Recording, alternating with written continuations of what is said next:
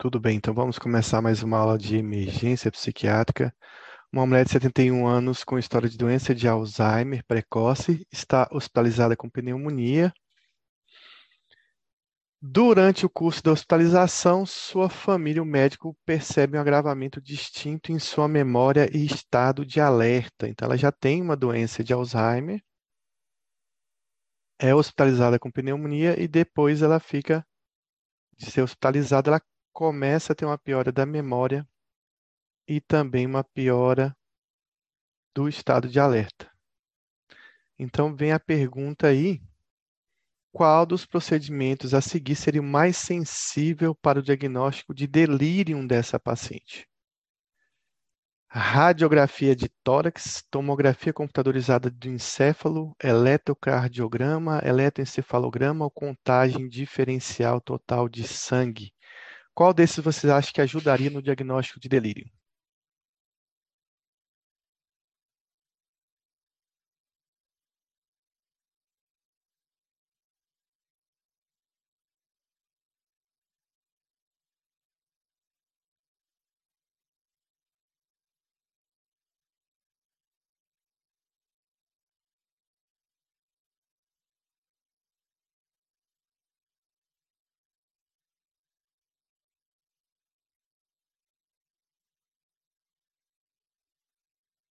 Qual desses exames seria mais importante para o diagnóstico de?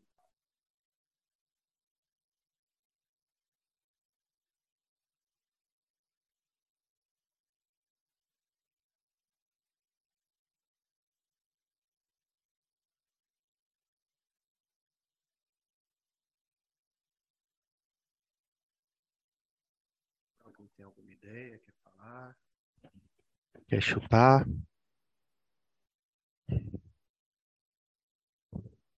Bom, é uma questão difícil, né? Mas o que que ajudaria a gente a fazer um diagnóstico de delirium?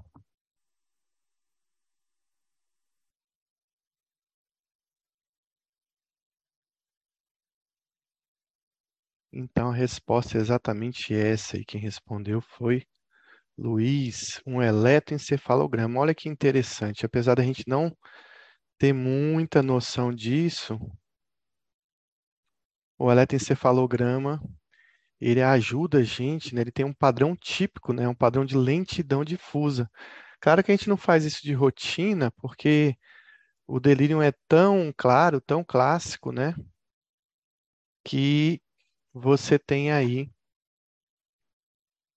um padrão típico, né? De, lentidão difusa, né? De, é, mostrando aí uma diminuição da atividade anticolinérgica mas que também pode ser causa, é, mostrado em outras causas, como lesão cerebral pós-trauma, encefalopatia hepática, hipóxia, enfim. Lembrando do delírio, né, a gente tem a primeira regra do tratamento do delírio, onde o delírio hiperativo e misto ele recebe o tratamento igual. Sempre o tratamento de delírio é com uso de antipsicótico, a segunda regra, né, para o tratamento de delírio é que você tem antipsicóticos em doses baixas. Né? Então, por que, que você utiliza antipsicóticos em doses baixas? Porque não tem necessidade de você ficar tratando esses sintomas psicóticos com doses muito altas, né? É, porque você tem que resolver a causa base do delírio. Outra coisa é que quando você vai utilizar antipsicótico no delírio, você vai utilizar antipsicóticos é, em doses mais baixas no delírio hipoativo. Né? Então, no delírio hipoativo, você vai utilizar doses menores de antipsicóticos. Então, para a gente relembrar o delírio hiperativo, aquele que o paciente fica agitado, né? Ou um misto que ele varia momentos de agitação com movimentos de hipoatividade, você vai utilizar principalmente as drogas mais clássicas, o caminho mais fácil que a gente faz né, para tratamento de alguma doença psiquiátrica, que é usar aquelas drogas mais mais estudadas ou que foram demonstradas com um perfil de efeito melhor. Então, o haloperidol, ele varia da dose de 1 a 5 miligramas e a risperidona de 1 a 3 miligramas. Lembrando que, muitas vezes, o delírio é mais comum no idoso. E no idoso, você vai ver que eh, eles são muito sensíveis aos antipsicóticos, com maior risco de eh, sintomas extrapiramidais, certo? É, o delírio hiperativo e misto, ele também pode ser tratado e foi estudado com outros antipsicóticos. Os principais antipsicóticos utilizados, atípicos, né, modernos para esse tratamento foi a quetiapina e prazidona. Mas mesmo assim, eu recomendo que você vá pelo caminho mais fácil, que é tratar com haloperidol e risperidona, sempre observando aí um risco de síndrome neuroléptica maligna, risco de sintomas extrapiramidais. Já no delírio hipoativo, você tem aí o haloperidol, a risperidona sendo utilizado em doses menores ainda. Lembrar que o haloperidol tem um comprimido de 1 miligrama, então pode ser dado um ou dois comprimidos de 1 miligrama, mas também você tem o haloperidol em gotas.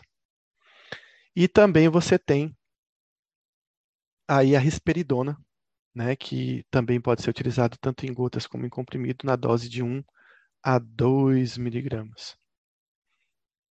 Quarta regra, né, para a gente lembrar do tratamento do delírio. Não adianta ter pressa, a gente tem que resolver a causa base, a lesão, a infecção, a inflamação, ou seja, tudo aquilo que está gerando né, o quadro de delírio. E aí você tem que resolver essa causa base e isso às vezes leva tempo. Uma hepatopatia, por exemplo, uma encefalopatia hepática, precisa da resolução aí da função hepática, da melhora da função hepática das condições do paciente para que se resolva. Bom, tem algo que a gente esqueceu em relação ao delírio, que é muito importante. Então, lembrar que existem dois tipos de delírio, né? Um causado delirium tremens, ou delírio causado pela abstinência do álcool, que a gente vai comentar nessa aula, mas também existe o delírio por outras causas. Então, você tem o delírio por benzo, o delírio tremens, ou delírio causado pelo álcool, você vai utilizar os benzodiazepínicos. Né? Eles fazem parte do tratamento do desse quadro. Já no delírio de outras causas, a gente evita o uso de benzodiazepínico. Então, delírio causado pela abstinência do álcool, benzodiazepínico é primordial. No delírio de outras causas, não se usa benzodiazepínicos, porque eles vão piorar esse quadro de delírio. Então, o homem de 52 anos está hospitalizado devido a uma ponte de safena tripla e desenvolve um delírio. Sua história inclui um traumatismo craniano com perda de consciência e também abuso de álcool no passado. Mas ele está sóbrio há sete anos. Então, vou ler de novo. É um homem de 52 anos que está hospitalizado devido à ponte de safena tripla e desenvolve um quadro de delírio. Sua história inclui um trauma antigo, onde ele perdeu a consciência, e também uma história de abuso de álcool, mas ele está sete anos sem beber. Então vem uma pergunta: qual dos fatores a seguir tem maior probabilidade de responder pelo desenvolvimento de seu delírio? A idade desse paciente, só para relembrar, ele tem 52 anos. O fato dele estar hospitalizado, o fato de ele ter tido um TCE no passado, o fato dele tá, ter realizado uma cirurgia ou o fato dele ter feito uso de álcool, que isso está colaborando mais para o quadro de delírio dele atual.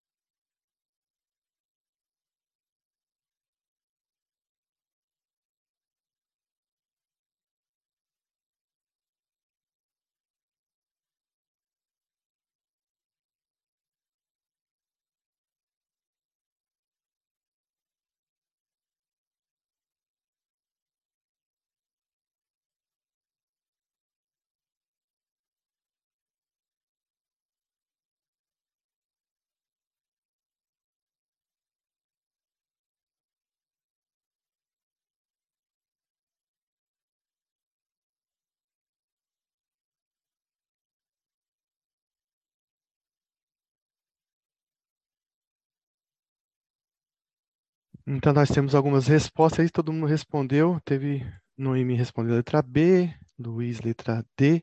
Então, o que está mais pegando, o que está mais causando esse delírio desse paciente é a questão aí da sua cirurgia, né? Então, a cirurgia é que está sendo aí o fator principal, que é o fator mais imediato, né? O fato de ser hospitalizado também é um fator de influência, mas com certeza uma cirurgia cardíaca é o que influencia mais, né? Pela gravidade é, da lesão, né? Da, do trauma de uma cirurgia cardíaca é o que mais acomete o paciente. Bom, a idade avançada é um dos principais fatores de risco, sendo que 60% dos moradores de casa de repouso com mais de 75 anos têm episódios repetidos de delírio. Dentre todos os pacientes hospitalizados com doença clínica, 10 a 30% exibem um delírio. No entanto, alguns estudos indicam que 90% dos pacientes que sofreram cardiotomia, eles experimentam aí um quadro de delírio. Então, vejam ali, 90% dos pacientes, né? Às vezes alguns livros falam de 50% dos pacientes que fazem uma cirurgia cardíaca, mas algumas literaturas até 90%. Outros fatores que podem contribuir para a condição são o dano cerebral pré-existente, histórias anteriores de delírio, dependência de álcool, diabetes, né, o câncer, prejuízo sensorial e o quadro de desnutrição. Então, um homem de 82 anos com história de demência vascular é levado ao hospital devido ao aumento na agitação e também infecção do trato urinário. Então, um homem com demência vascular é levado ao hospital devido a um quadro de agitação e também ele tem uma infecção urinária. Qual dos fatores a seguir tem maior probabilidade da gente dizer que esse paciente ele está desenvolvendo um delírio, né? Que não é provocado, essa alteração não é provocada pela demência apenas. Então, a primeira opção é perturbações comportamentais, a segunda opção são os déficits cognitivos. A terceira, desorientação. A quarta, presença de alucinações. E a letra E, o nível de consciência alterado.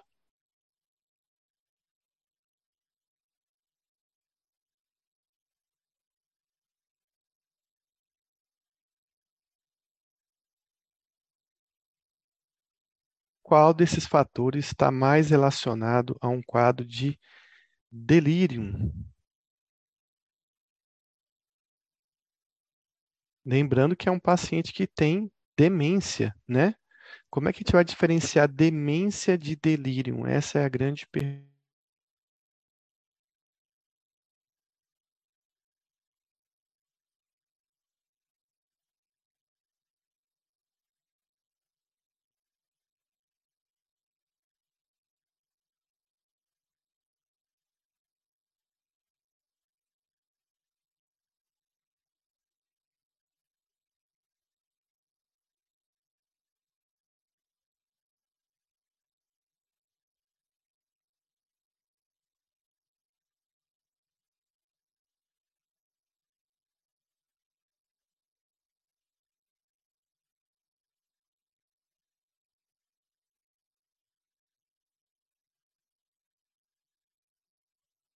Então, Luiz acredita que seja o nível de consciência alterado. Então, a gente vai responder exatamente isso, Luiz. Você está certo, mas a gente vai responder com esse slide.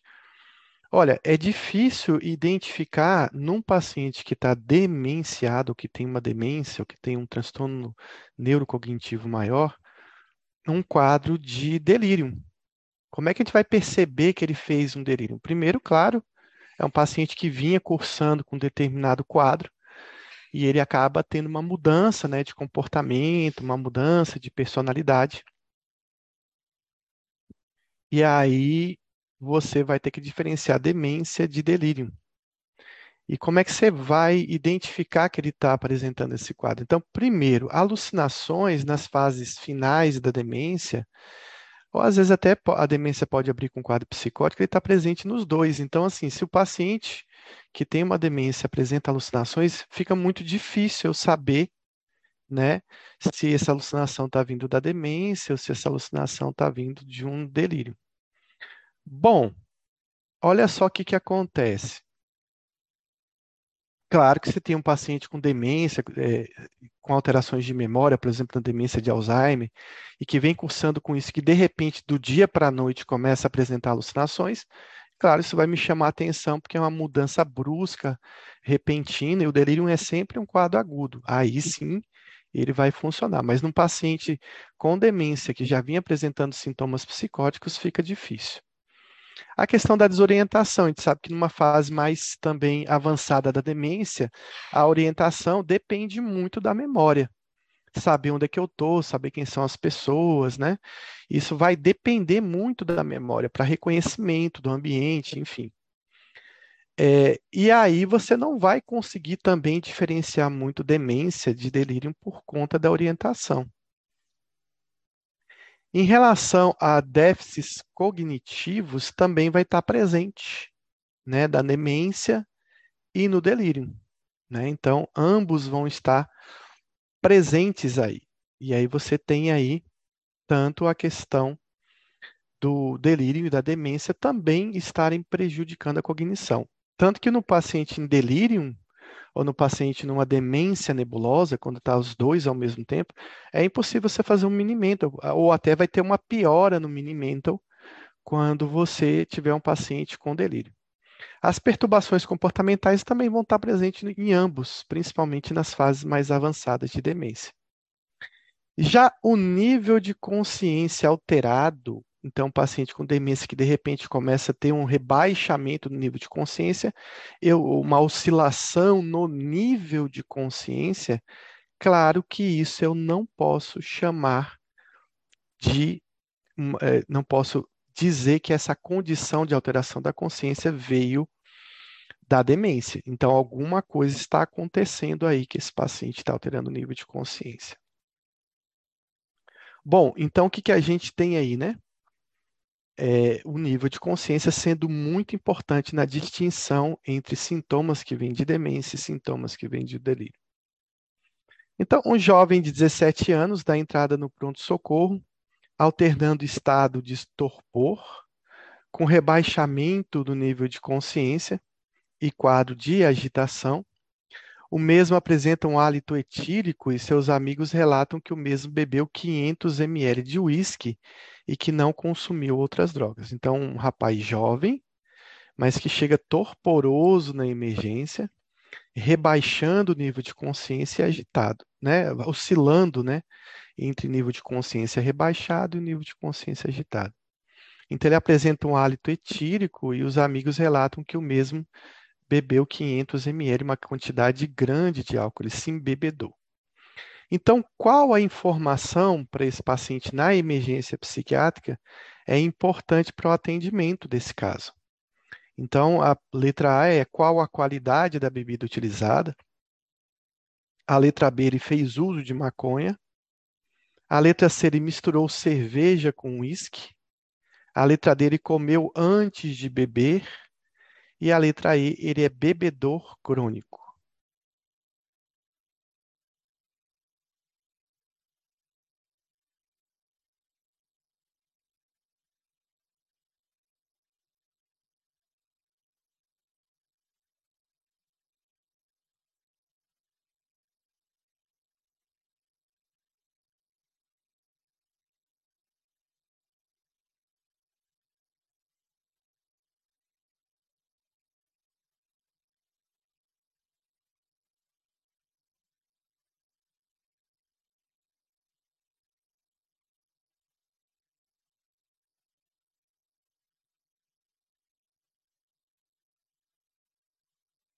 Então, a informação mais importante para a gente durante o tratamento é saber se esse paciente ele está intoxicado com álcool.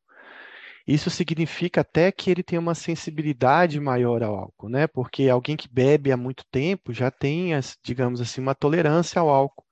Então, grandes quantidades de álcool não vão fazer muita diferença, por exemplo, em rebaixar o nível de consciência, em causar um coma nesse paciente. Né? Esse paciente é um paciente, é um cérebro glutamatérgico, né? um cérebro com muito glutamato, compensando aí o efeito GABAérgico que vem do álcool de longo prazo. Já um cérebro que tem o glutamato normal, e você ingere uma grande quantidade de, de álcool, você vai ter um impacto muito maior nesse paciente. Então, você tem um paciente alcoolista, né? E a gente vai definir aí se esse paciente, ou ao paciente alcoolizado, né? Então, é, no paciente alcoolizado, a gente tem que saber se esse paciente ele, ele bebe há muito tempo, etilista de muito tempo, ou se ele não bebe há muito tempo. Se ele bebe há muito tempo, a gente tem que se preocupar com uma coisa, que esse paciente ele provavelmente vai ter deficiência de tiamina, ou seja, deficiência da vitamina B1, né? Então a gente tem que necessariamente repor tiamina nesse paciente. Quando fala em álcool no pronto-socorro, na emergência ou qualquer ambiente do hospital, a gente tem que pensar em repotiamina, mesmo que a gente não saiba o histórico, principalmente se não souber o histórico do paciente. Repotiamina não vai matar ninguém, vai ajudar, inclusive, a gente prevenir uma síndrome de Wernicke-Korsakoff. Se esse paciente não é, é, não é um bebedor crônico, ele provavelmente não tem deficiência de tiamina, né? Então, o que, que vai acontecer? A gente não precisa repor essas vitaminas. Então, a gente não te, necessariamente vai ter que repor a tiamina. Claro que se eu tiver na dúvida, melhor repor, porque não vai fazer mal. Isso tudo tem a ver com a prevenção né, da síndrome de, de Wernicke-Korsakoff. Né? A síndrome de Wernicke-Korsakoff tem a ver com a questão do, do bebedor crônico. Então, se ele, por exemplo, recebe uma infusão de glicose, a glicose facilita, né, as lesões aí provocadas aí pela deficiência de tiamina. É, o mesmo acontece, né, naquele paciente também desnutrido que também tem, pode ter uma deficiência de tiamina quando você infunde glicose. Então, lembrar disso, que a gente usa tiamina no álcool, no, no paciente, no tratamento da, da emergência do álcool, é, é a prevenção da síndrome de Wernicke-Korsakoff. Então, o alcoolista, ele sempre a gente deve repor tiamina. O paciente bebedor crônico sempre deve ser reposto a tiamina, mesmo que ele não apresente nenhum sinais de, de Wernicke-Korsakoff ali na entrada da emergência. Bom, na dúvida, se você não sabe se o paciente bebe muito ou não, se ele tem o costume de beber, é melhor você repor a tiamina desse paciente. Então, na dúvida, reponha sempre a tiamina. Tiamina é um problema né, no, no pronto-socorro, porque nem sempre você tem tiamina pura. E a tiamina, a deficiência de tiamina, ela está relacionada a Wernicke-Korsakoff, principalmente com a infusão de glicose hipertônica. Então, existe um costume, por exemplo, de você é, infundir glicose naquele paciente que está alcoolizado, aquele paciente que às vezes está em abstinência, sem que o paciente esteja com hipoglicemia.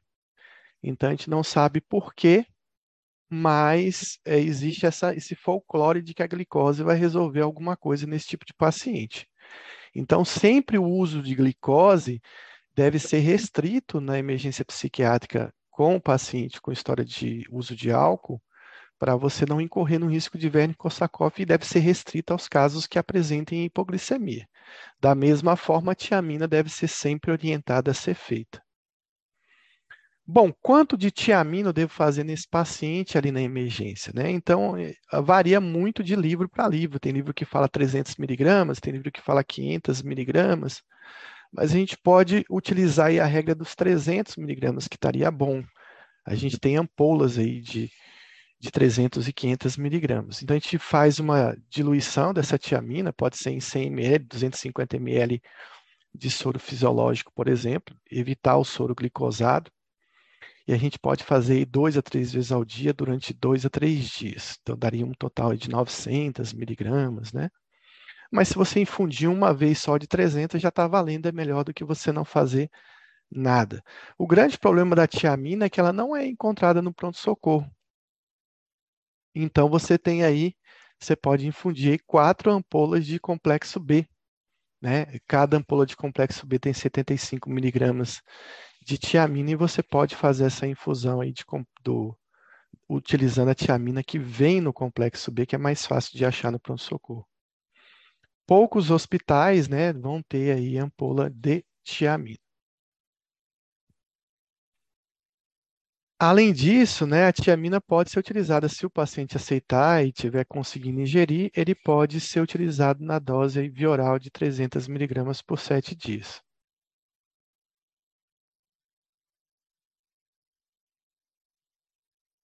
Então, a gente deve monitorar o paciente, né, no tratamento da intoxicação. Então, vamos falar daquele paciente que chega alcoolizado mesmo. Então, a gente deve monitorar o paciente, monitorar os sinais vitais, manter esse paciente num ambiente seguro, manter esse paciente num ambiente calmo, né, tranquilo. A gente deve hidratar esse paciente com soro fisiológico, né, EV, restringindo-se a ocorrência é, é, de desidratação. Então, no paciente que não apresenta desidratação, você não precisa hidratá-lo. Agora, claro, o paciente que chega torporoso, você sabe que ele vai ficar muitas horas ali para se recuperar do álcool, de repente você colocar uma hidratação não vai também fazer mal, desde que você lembre dessa questão toda da glicose nessa hidratação.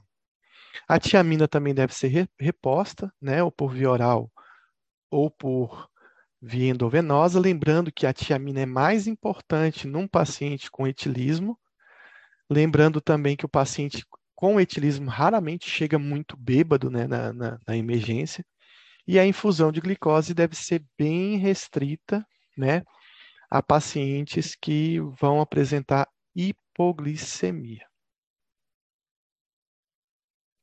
Bom, mas se esse paciente ele tiver agitado, né? Que, que a gente faz com esse paciente? Então, o paciente ele chegou alcoolizado e chegou agitado. Então, esse é um problema, porque esse paciente ele tem grande chance de ter um rebaixamento do nível de consciência.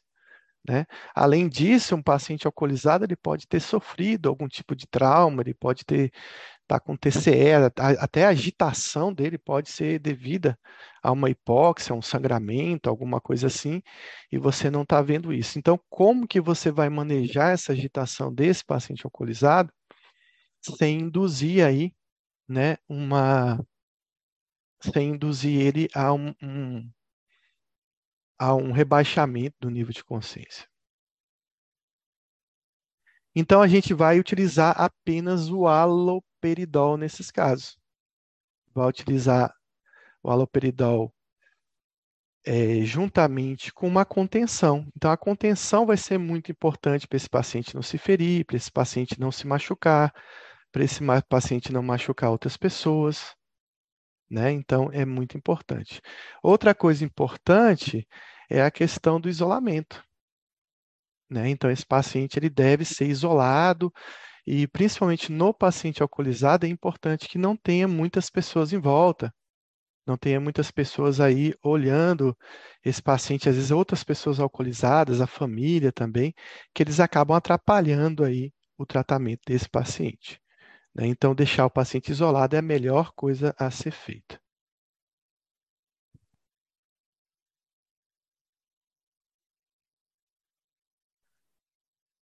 Então, um dos grandes cuidados que a gente deve ter no paciente alcoolizado é que a gente não deve, né, induzir aí o paciente a uma redução do Glasgow dele.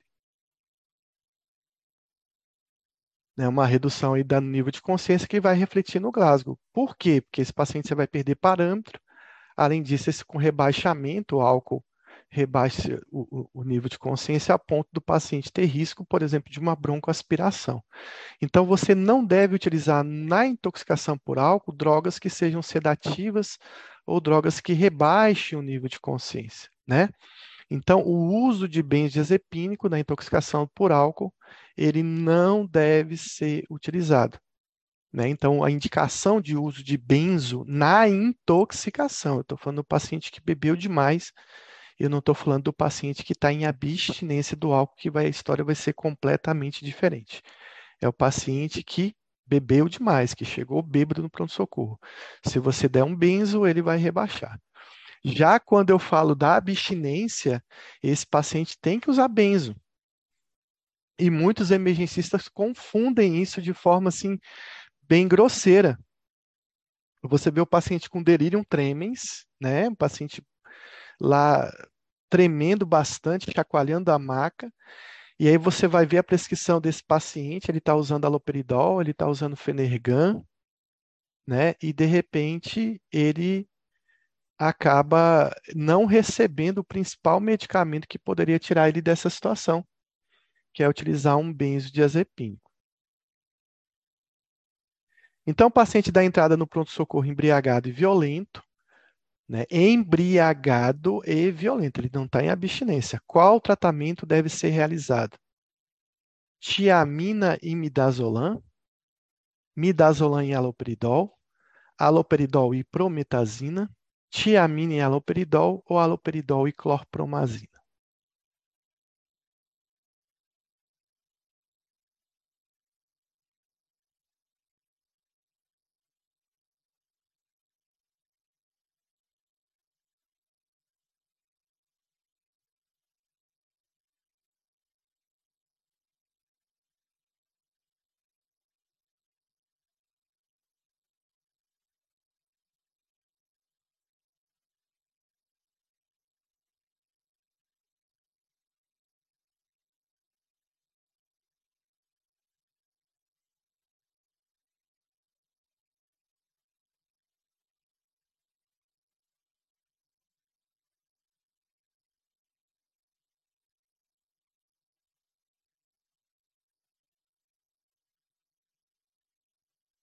Então, você já sabe a resposta é tiamina e aloperidol. Por que, que eu não posso usar midazolam?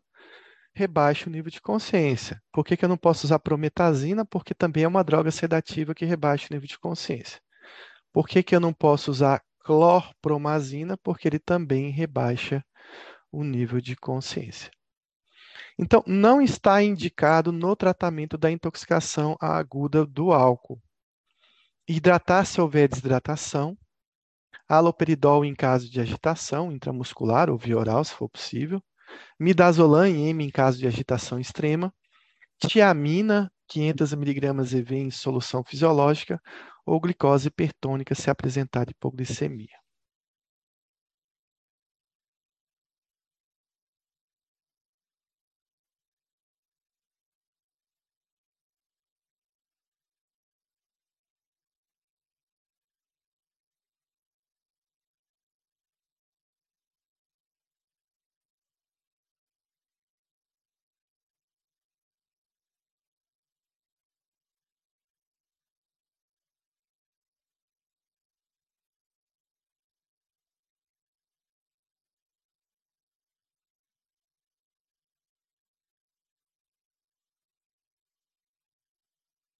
Então, Luiz aí e José Gildo responderam midazolam. Então, a questão básica, a gente não pode usar benzodiazepínico na intoxicação pelo álcool, né?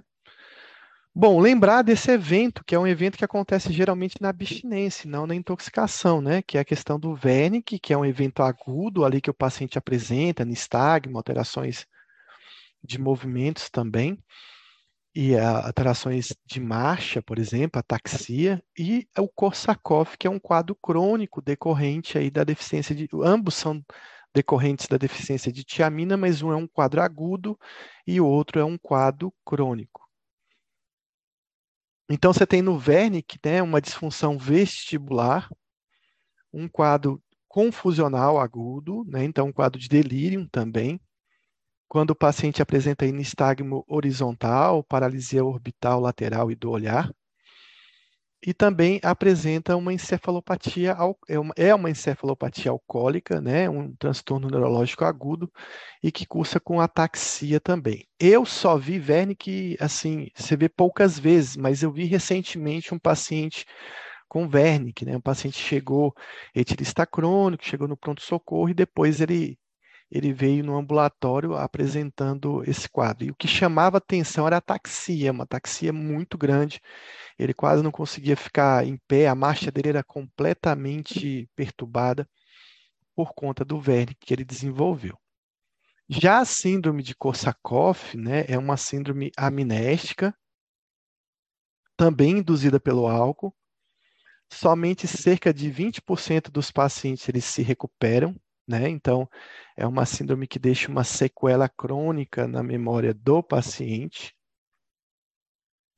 E você tem uma conexão fisiopatológica entre ambas, né? Entre a, o Wernicke e a questão do Korsakoff, sempre relacionada à deficiência de tiamina, mas também a hábitos nutricionais ou problemas de absorção. Então, lembrar, Korsakoff é uma síndrome amnéstica, mas uma síndrome que pode cursar aí também com um quadro é, meio que psicótico, meio que, meio que demencial, digamos assim. Eu já vi pacientes com Korsakoff desenvolver tipo uma demência, mas ele pode ser um transtorno amnéstico puro. Então, na síndrome de Wernicke-Korsakoff, você tem lesões em várias áreas cerebrais, são lesões simétricas, né, aqui geralmente paraventriculares, mostrando aqui as lesões, que envolvem várias regiões é, cerebrais, como os corpos mamilares, o tálamo, o hipotálamo, o mesencéfalo, a ponte, a medula, o fórnice e também o cerebelo. Então, sobre a encefalopatia de Wernicke, marque a alternativa incorreta. É um transtorno neurológico agudo, é, ocorre ataxia, que afeta principalmente a marcha, ocorre uma disfunção vestibular, cursa com rabdomiólise e ocorre nistagmo lateral, com paralisias orbital lateral e do olhar.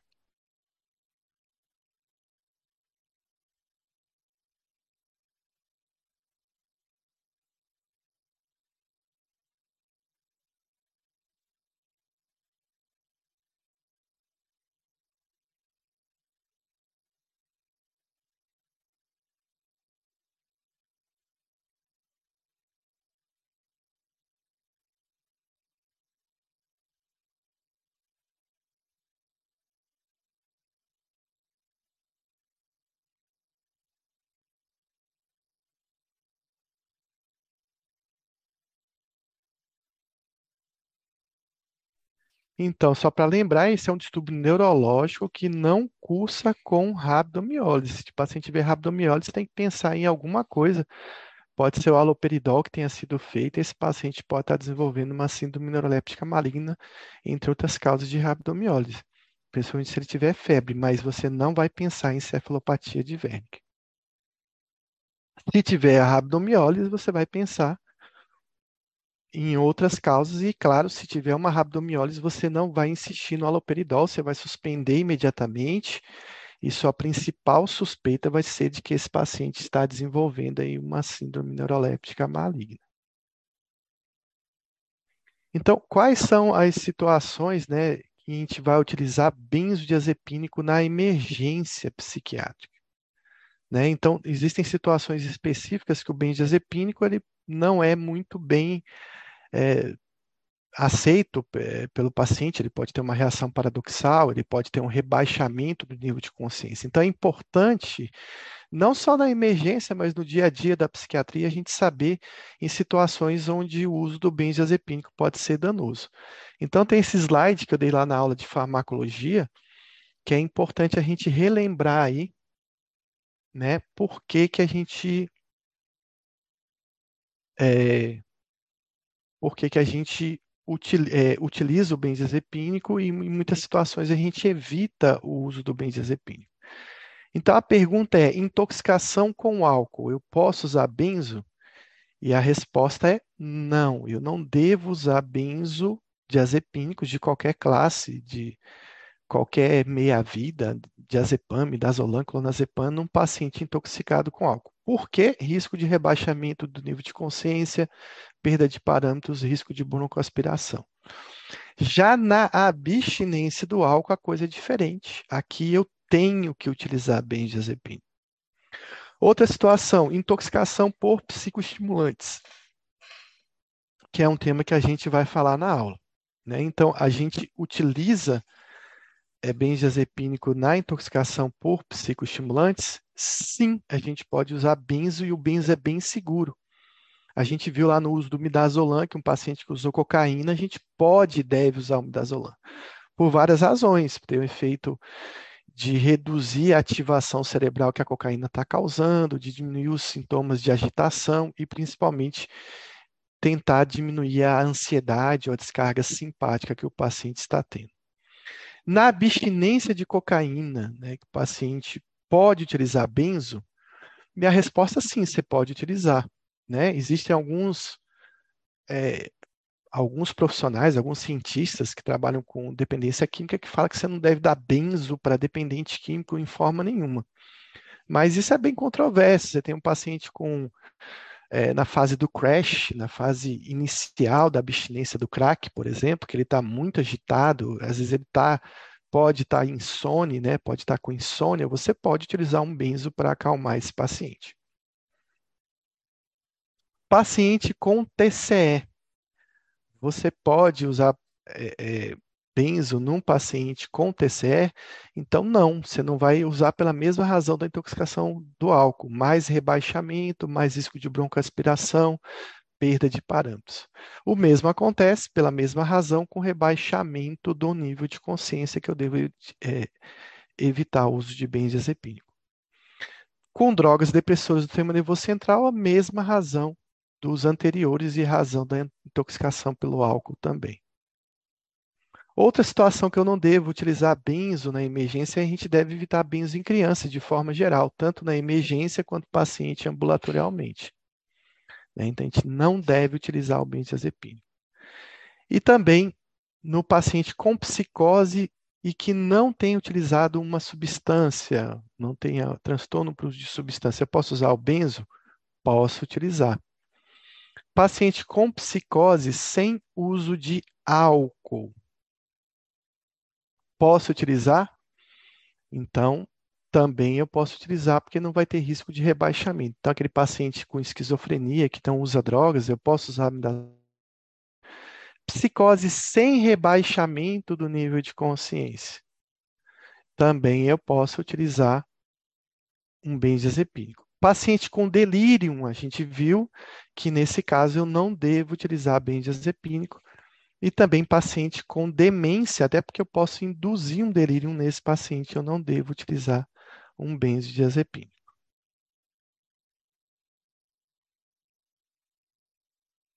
Paciente com déficit cognitivo, também não dá certo utilizar benzo. Então, aquele paciente com deficiência intelectual, ele tem uma, uma tendência, aí não é a questão do rebaixamento do nível de consciência, mas a questão dele fazer uma reação paradoxal ao benzodiazepínico. Paciente com déficit sensorial, paciente surdo, mudo, paciente cego, ele também deve ser evitado o uso de benzodiazepínico. Pacientes idosos também a gente deve utilizar benzodiazepínico com cuidado. Se o paciente tivesse sido exposto a um benzodiazepínico, ele tiver costume de usar, vai ser mais fácil. Mas um paciente idoso que nunca utilizou benzo, ele tem dois riscos. Ele tem um risco de várias, vários riscos, mas um risco de sedação intensa, ele tem risco de fazer mais reação paradoxal, né? E ele tem um risco de fazer um delírio também. Então, a gente deve ter cuidado no paciente idoso. Intoxicação por opioides, não devo utilizar, porque o opioide é um, uma medicação que causa rebaixamento do nível de consciência. Então, analise o caso clínico. Jovem de 17 anos, dá entrada no pronto-socorro muito agitado, enfurecido e violento, sem nenhum motivo aparente. Os amigos relatam que o mesmo bebeu três latas de cerveja numa festa e que não fazia uso de drogas. Rapidamente, esse paciente ficou agressivo, querendo agredir todo mundo. Algumas horas no PS, o mesmo melhorou da agitação, mas não se lembrava do que tinha acontecido. Então, paciente jovem, muito agitado, enfurecido, violento, né? Ele chega trazido é, no pronto-socorro, e aí você tem uma coisa interessante, ele não bebeu muito, né? Aparentemente ele bebeu só três latas de cerveja, também não parece ter utilizado outras drogas. Então ele fica agressivo, mas depois ele acaba melhorando dessa agitação. É, geralmente o paciente pode ficar bastante sonolento depois e ele tem uma amnésia do que aconteceu. Então, qual das alternativas é o diagnóstico provável para esse caso? É um paciente em surto psicótico? É um paciente usuário nocivo de álcool? é um paciente com intoxicação por álcool, é um paciente com intoxicação patológica pelo álcool, é um paciente com abstinência de álcool.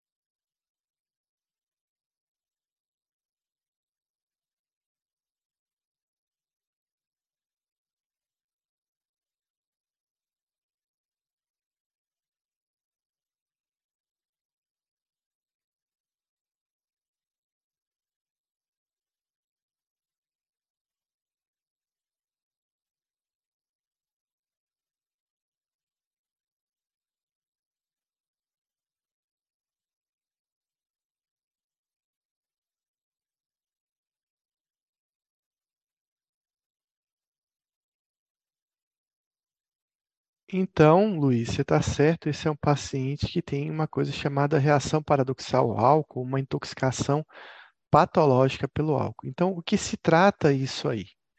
Isso a gente pode ver no pronto-socorro, pode acontecer, né? Então, é um paciente que ele tem uma reação de extrema agressividade, quando ele é apresentando violência, fúria, né? Muitas vezes agredindo as pessoas, sem um motivo aparente para essa agressão, mas um paciente que depois desse evento ele apresenta uma amnésia, né, dos eventos, ele tem uma ingestão de pequenas quantidades de álcool. Isso que chama atenção, é um paciente que ingere pouca quantidade de álcool e de repente ele tem essa reintoxicação patológica e ele tem um longo período de sono depois que ele fica intoxicado e agitado. Então, por que alguém sentiria isso? Né? Por que, que alguém tem essa sensibilidade ao álcool, que parece também uma sensibilidade bem parecida ao benzo? A gente não sabe se tem uma relação, se cruzada aí, se esse mesmo paciente também vai ter uma mesma reação paradoxal ao benzo, mas talvez uma reação paradoxal a um, um, uma, um estímulo gabaérgico, né? Então, pode ser que esses pacientes eles tenham dano cerebral. Lesão cerebral é uma coisa que faz o paciente agitar com drogas gabaérgicas. Se ele tem uma disfunção é, no lobo frontal, se ele tem alterações né, do eletroencefalograma, e se ele tem um quadro de hipoglicemia também pode facilitar. Então, essas são hipóteses para que alguém possa ter essa, essa sensibilidade ao álcool. Mas, claro, existem casos em que o paciente ele não tem né, nenhuma dessas condições e aí ele bebe pequenas quantidades e faz essa reação paradoxal. Bom, o que, que eu trato a reação paradoxal? Bem, bem fácil de tratar, ela é igual à intoxicação aguda. Geralmente, claro, você não vai utilizar tiamina, né, mas você pode usar loperidol, evitar outras drogas sedativas, ou um benzo, por exemplo, não vai dar certo, que esse paciente pode até agitar mais. E a gente vai utilizar apenas o haloperidol, contenção e isolamento do paciente. Em relação às intoxicações pelo álcool, seja ela patológica ou não, antigamente falava-se do pidolato de piridoxina, que ele poderia ajudar principalmente a evitar essa intoxicação, o paciente poderia beber mais, é, e, não ficar intoxicado. O paciente poderia, inclusive, passar no teste de bafômetro utilizando metadoxil. Mas, na verdade, isso caiu por terra. Hoje, quase ninguém prescreve piridoxina para essas condições. Então, temos uma outra situação aqui bem comum na emergência. Né? É um paciente de 21 anos que é internado após ser atropelado e fraturar a tíbia.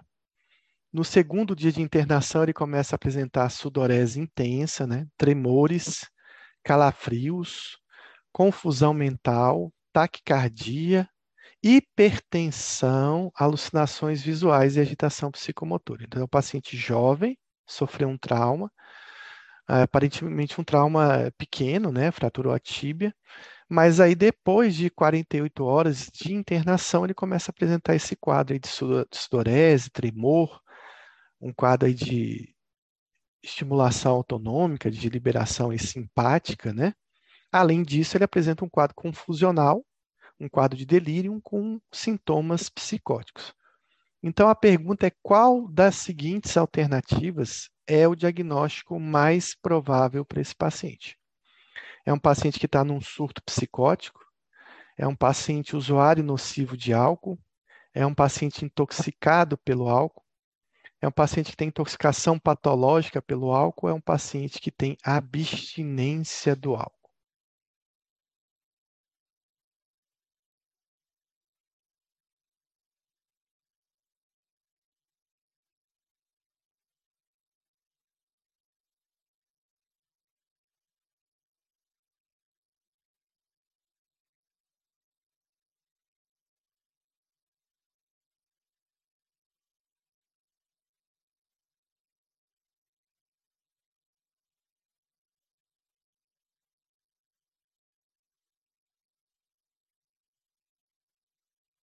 Então, esse é um quadro clássico, né, de um paciente com abstinência alcoólica.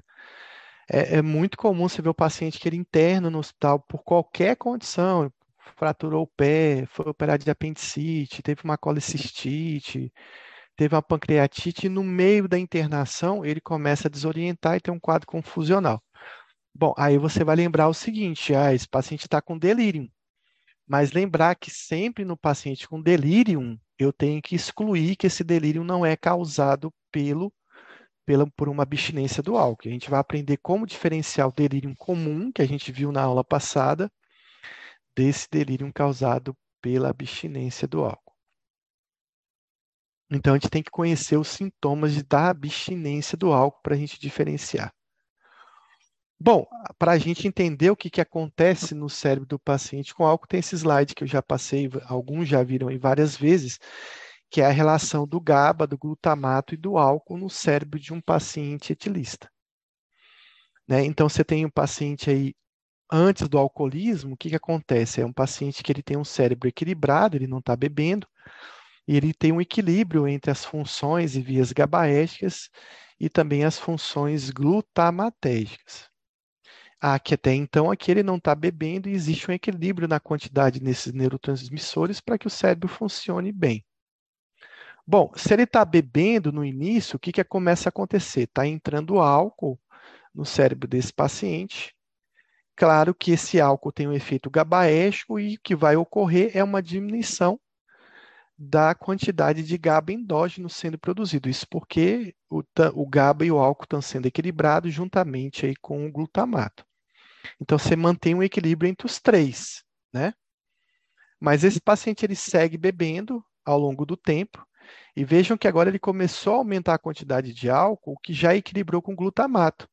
Isso vai fazer com que o GABA endógeno dele não necessite mais ser produzido, né? Porque o álcool já está fazendo a função GABAérgica aí, que era uma função endógena. Então você tem um equilíbrio nesses, nesse paciente.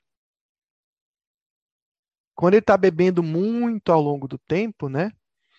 Aí você tem um paciente com bebendo uma grande quantidade de álcool e isso vai fazer com que a função gabaérgica esteja muito aumentada e ele vai ter que compensar essa função aí aumentando o glutamato desse paciente.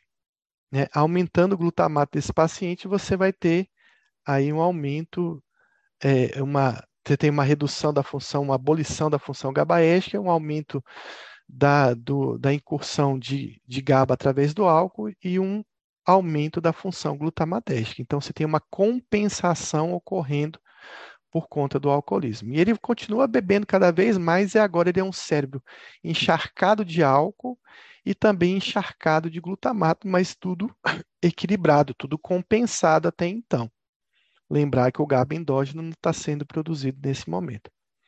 E aí o paciente sofre um acidente, ele sofre um acidente, vai para o hospital.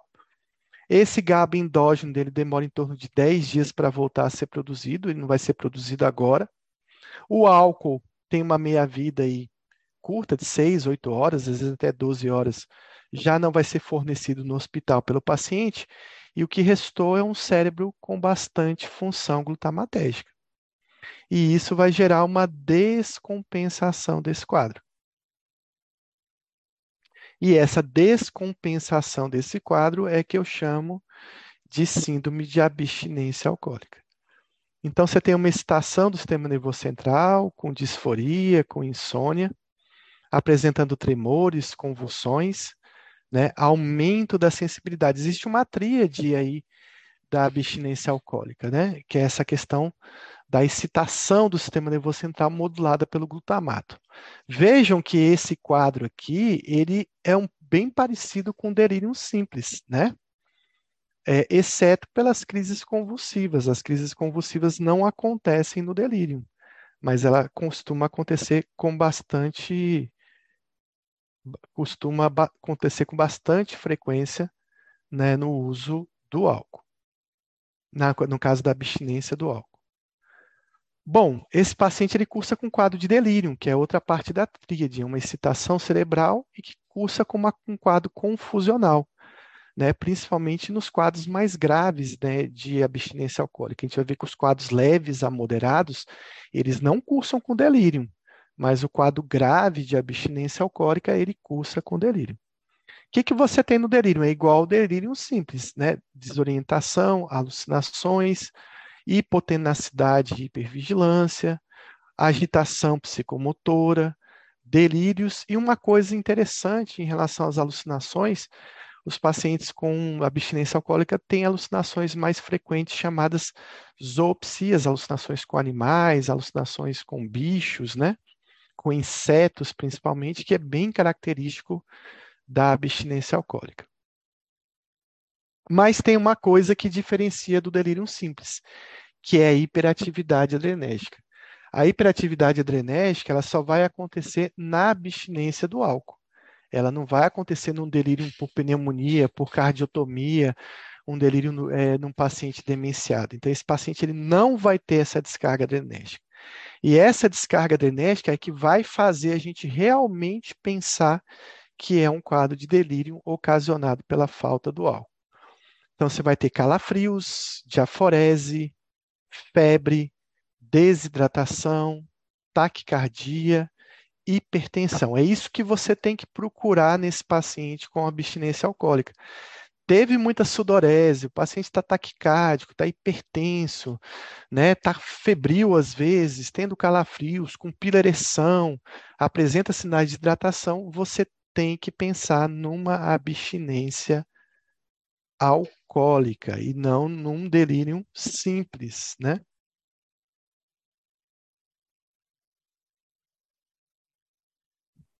Então, na síndrome da abstinência alcoólica, você tem um cérebro encharcado de glutamato. Mas existem classificações para síndrome de abstinência alcoólica. E você tem uma síndrome de abstinência leve, né, onde o paciente ele não vai ter delírio. Você tem uma síndrome de abstinência moderada, que o paciente também não vai ter delírio, mas o quadro vai ser um pouco mais intenso que a síndrome de abstinência leve e o paciente com síndrome de abstinência grave, que é um paciente que vai evoluir com delírio, né? Então, na abstinência grave sempre vai ter delírio, vai ter desorientação, confusão mental, sintomas psicóticos. Na leve e a moderada, você não vai ter a apresentação desse quadro. Então, isso é uma coisa que a gente tem que gravar que diferencia os quadros mais leves de abstinência dos quadros mais graves. Lembrar que, claro, a abstinência começa com sintomas leves, se não for tratada, vai evoluir para um quadro moderado, e se não for tratada em muitos pacientes, vai evoluir para uma síndrome grave. Então, na síndrome leve a moderada, você tem agitação psicomotora? Tem, mas ela é leve, muito mais modulada por uma ansiedade do que por qualquer outro sintoma.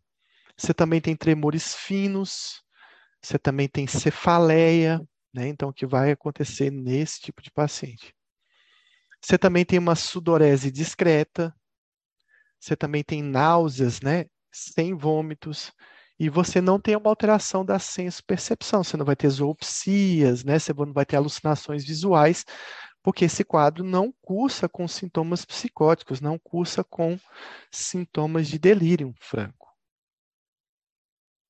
Então, lembrar disso, esse é um sintoma que está presente apenas na síndrome grave. Claro que na síndrome grave você vai ter mais sudorese, você pode ter dor abdominal, você pode ter mais náuseas, você pode ter vômitos.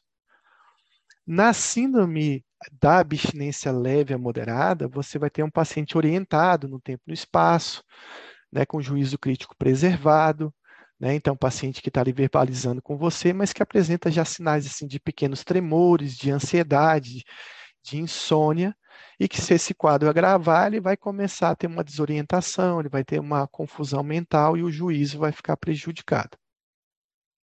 Então, lembrar que a orientação no tempo e espaço está preservada, porque se não tivesse preservada, seria um quadro de delírio.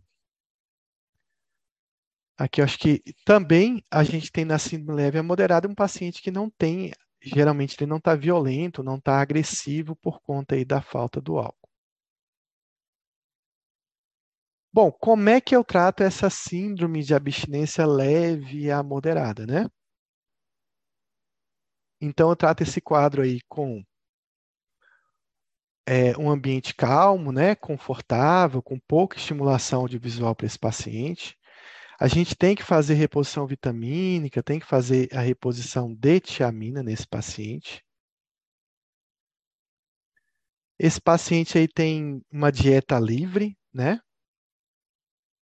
Então ele pode comer, beber o, o que for.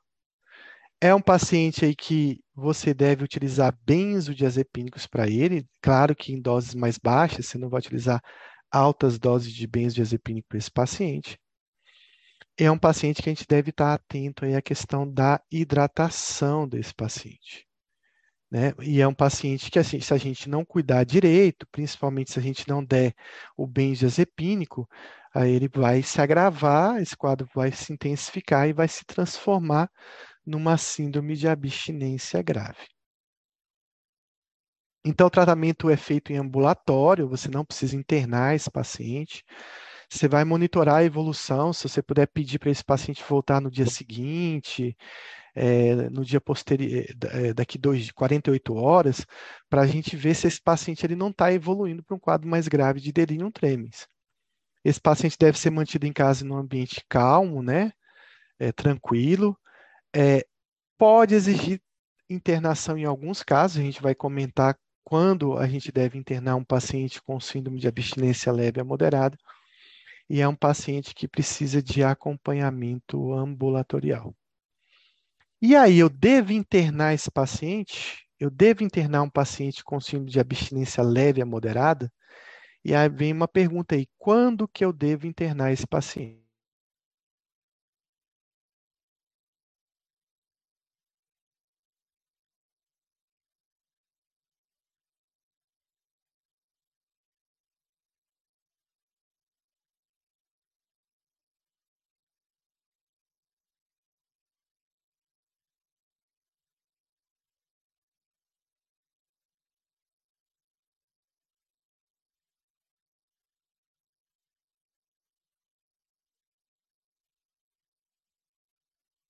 Tá? Alguém sabe quando eu devo internar o paciente com síndrome de abstinência leve a moderada?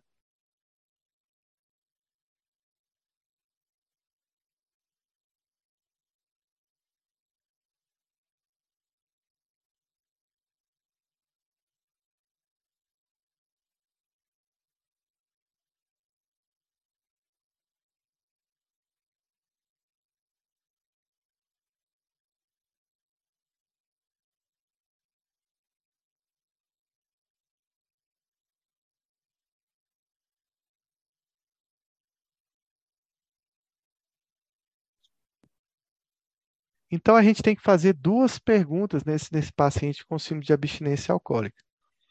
O paciente ele tem rede de apoio, ele tem família que pode cuidar dele, que pode ajudar ele, né? Se esse paciente ele de repente é um andarilho, ele, de repente ele não tem família, não tem uma rede de apoio, esse paciente ele não vai conseguir tomar medicação direito, ele pode evoluir para um quadro mais grave de abstinência e não ser percebido por ninguém e esse quadro se agravar em casa ou na rua, seja onde for. Então, a gente deve internar esse paciente. E a outra pergunta é se esse paciente não tem uma comorbidade clínica. É um paciente diabético, descompensado, hipertenso, tem uma cardiopatia é um paciente hepatopata, renal crônico. Então, esses pacientes eles têm mais chance de se desenvolver né, um delirium tremens, se desenvolver uma abstinência alcoólica. Esse paciente ele desenvolveu um quadro bem mais grave. Então, sem rede de apoio, melhor internar esse paciente.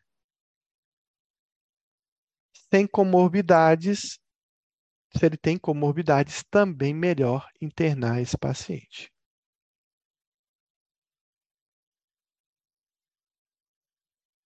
Então, o que a gente deve pensar aí. Bom, e a síndrome de abstinência grave, né? O que, que a gente deve fazer no, como é que é a síndrome de abstinência grave e o que a gente deve fazer para esse paciente? Bom, então esse é um quadro que tem a síndrome completa. Então tem aquela excitação do sistema nervoso central que gera um delírio e que gera e também a descarga simpática mais intensa. Então esse paciente ele faz o quadro clássico, o quadro completo de excitação, né? Então, esse paciente tem delírio, ele tem desorientação, tem alucinações, ele tem hipervigilância, agitação psicomotora, zoopsias. É um paciente com bastante calafrio, bastante sudorese, é uma sudorese muito intensa, que desidrata rapidamente o paciente. Ele pode cursar com febre, com pilereção. É um paciente bastante desidratado, taquicárdico, né, hipertenso. Então, isso vai gerar um quadro chamado delirium tremens, né? que é um quadro fatal, que pode ter uma mortalidade alta de 15 a 25% dos casos, e que se desenvolve em torno entre 24 né, a 72 horas, geralmente, depois da instalação da síndrome de abstinência alcoólica. Lembrar que o álcool tem a minha vida de 6 horas, 8 horas, então logo após 6 horas sem consumir álcool, o paciente já começa a apresentar os primeiros sintomas. Mas o delírio tremens vai ficar franco, né? vai ficar intenso após um certo tempo de abstinência. Ele não vai começar o quadro logo com delírio tremens. Então, a mortalidade varia na literatura, em torno de 5 a 25%, tem uma relação com um cuidado inadequado desse paciente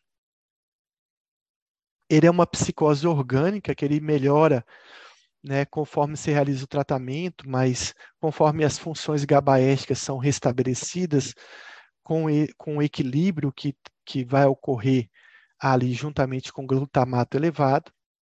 É um quadro confusional, né, que pode aí cursar com um período de rebaixamento do nível de consciência, mas geralmente o paciente ele está agitado, ele não consegue dormir, tem uma desorientação no tempo e no espaço, ele tem um estreitamento né, do campo é, vivencial, no campo de atenção, e ele tem um comportamento que ele pode ficar desorganizado, pode ficar agressivo, com agitação intensa, fala ininteligível, com presença de agressividade verbal e agressividade física, com humor disfórico também.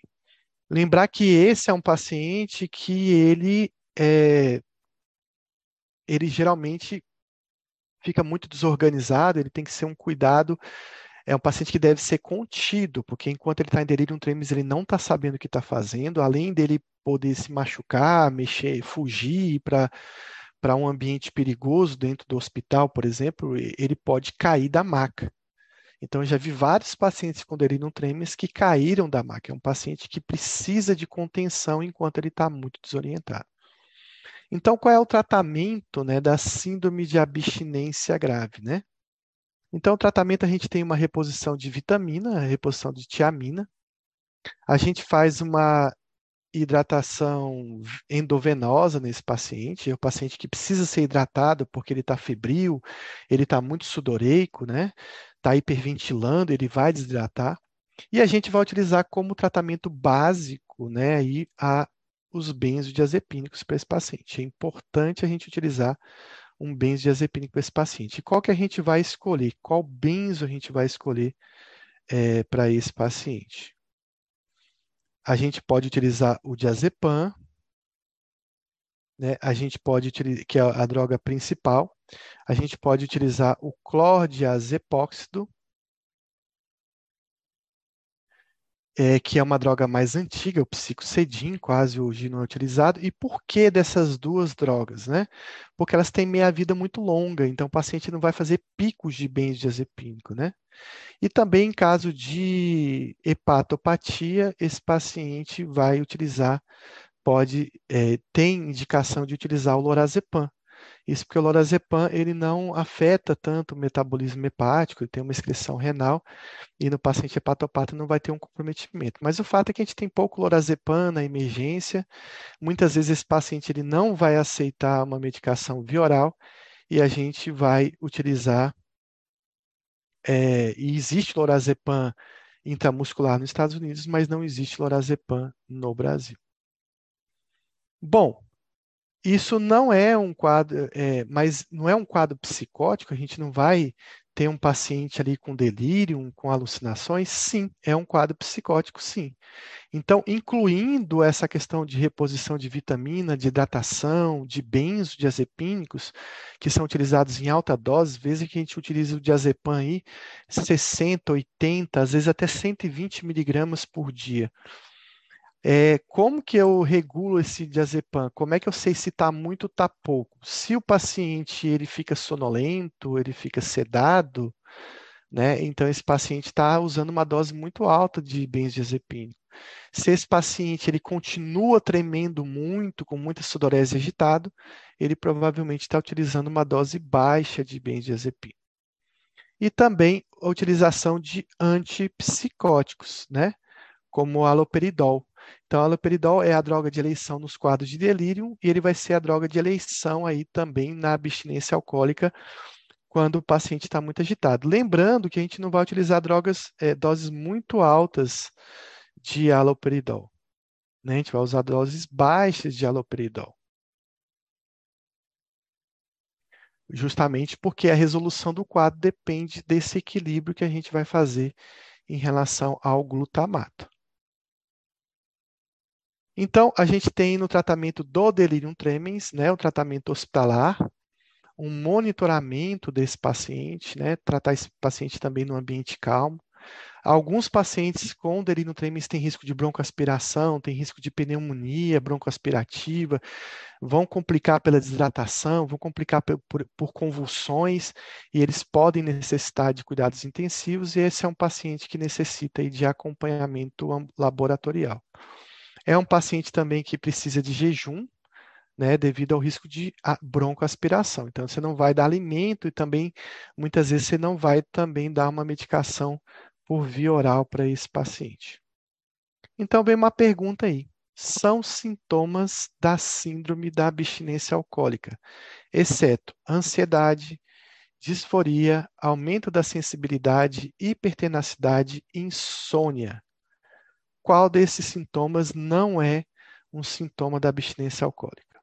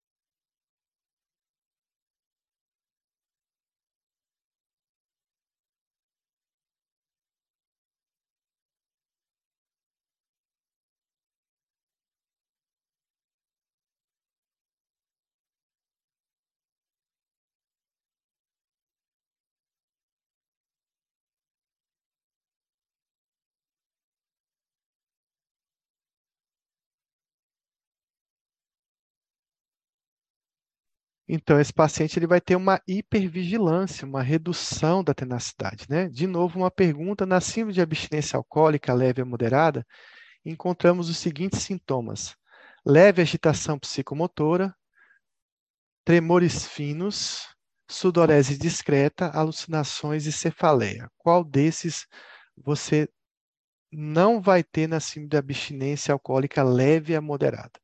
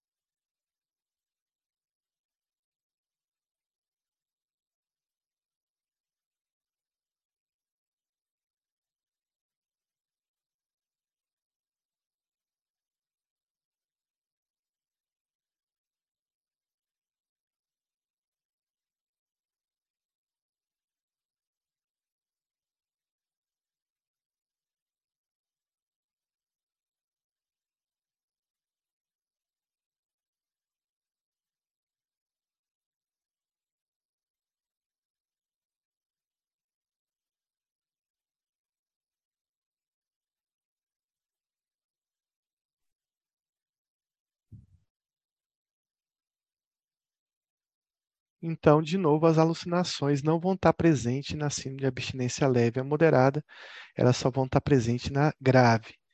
Na síndrome de abstinência alcoólica leve a moderada, está indicado o uso de qual medicação, exceto né, tiamina, diazepam, lorazepam, haloperidol, clordiazepóxido.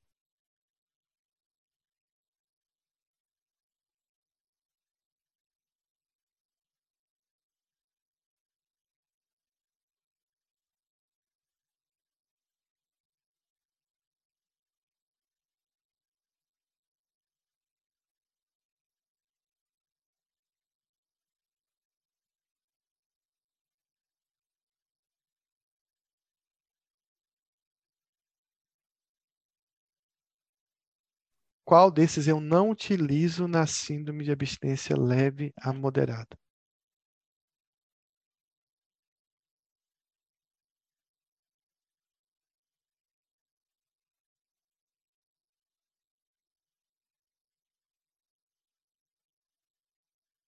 Pensem direito aí. Qual desses eu não utilizo na síndrome de abstinência leve a moderada? Não, não é utilizado geralmente na síndrome de abstinência leve a moderada.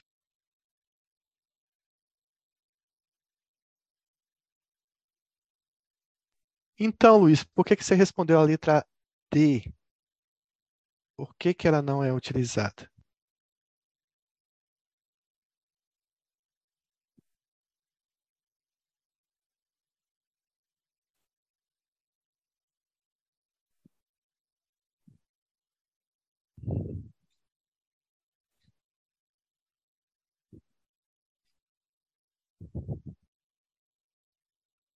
Exatamente, porque o paciente ele não tem um quadro psicótico, então não tem necessidade da gente medicar ele com haloperidol. Mas a gente tem que dar tiamina para ele, está em abstinência alcoólica, deve ter uma deficiência de tiamina. A gente vai dar benzo para ele, né? Os benzos de meia-vida longa, diazepam, lorazepam e clordiazepóxido, mas não tem necessidade de dar haloperidol porque ele não está psicótico ainda.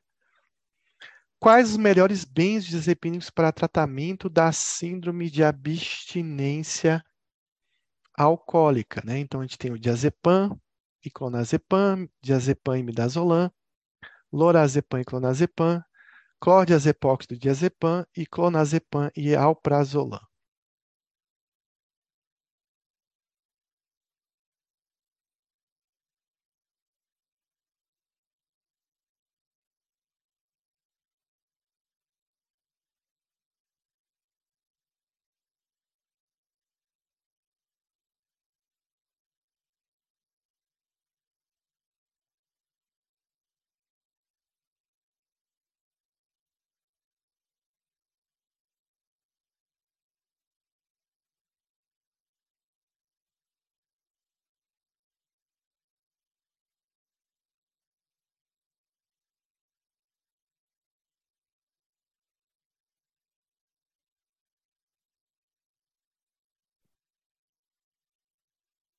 Então, sempre a gente faz uma escolha pelos benzodiazepínicos de meia-vida mais longa. O clordiazepam tem em torno de 55 horas de meia-vida e o diazepam tem uma meia-vida em torno de 49, 50 horas. Então, isso significa o quê? Que eu não quero evitar picos, né, de, de benzo aí utilizado.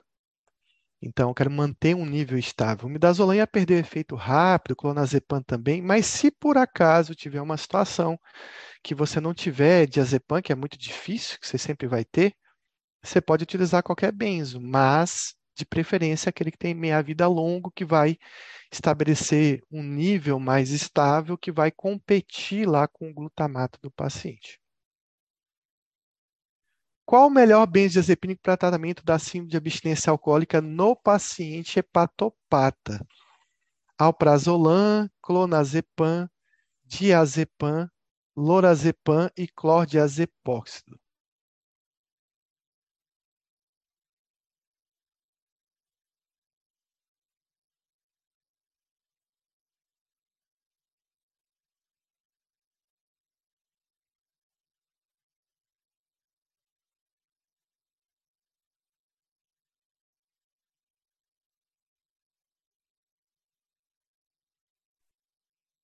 Então, esse paciente ele vai se dar melhor com o lorazepam, já explicou pela questão do metabolismo.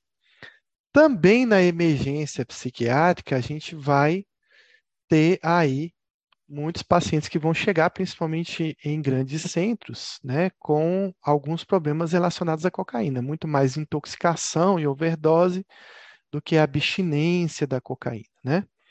Então, a gente tem que lembrar os efeitos, né, agudos, né, do uso da cocaína. É um efeito meio que maniforme de excitação cerebral, aí modulada pela dopamina, mas que também pode ter glutamato envolvido.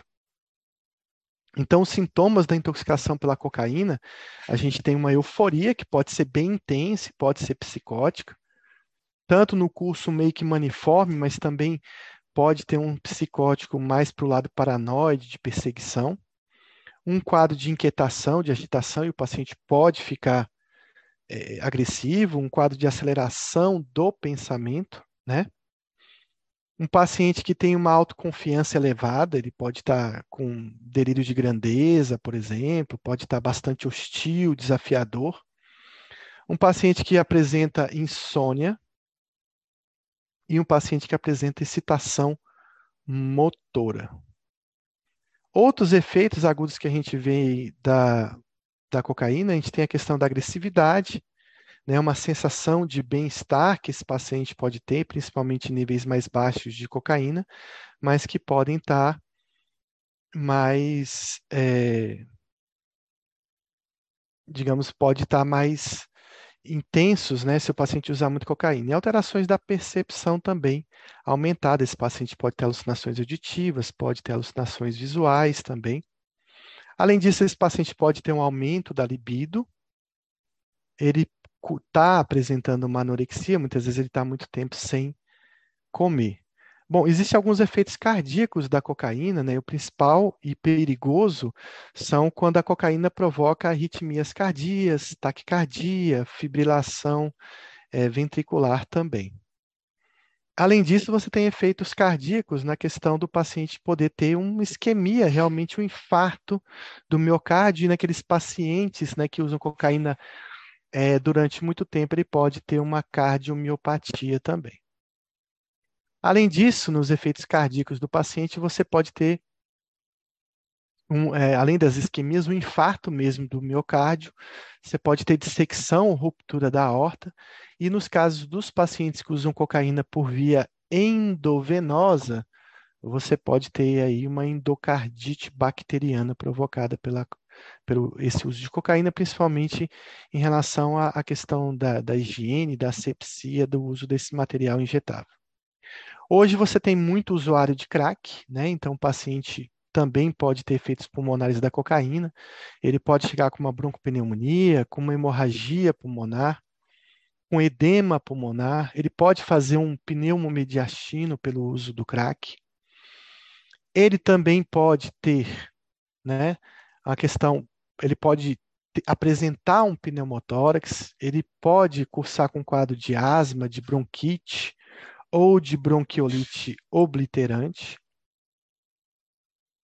E é um paciente com efeitos pulmonares, como também com depósito de resíduos, corpo estranho, lesões térmicas aí provocado pelo calor, às vezes lesões químicas, né, provocado pelo tipo de crack é, às vezes contaminado, como por exemplo o merla, que é um tipo de crack que tem bastante sulfeto, sulfato, né, tem um efeito aí tipo de ácido sulfúrico, né, que pode lesar o paciente.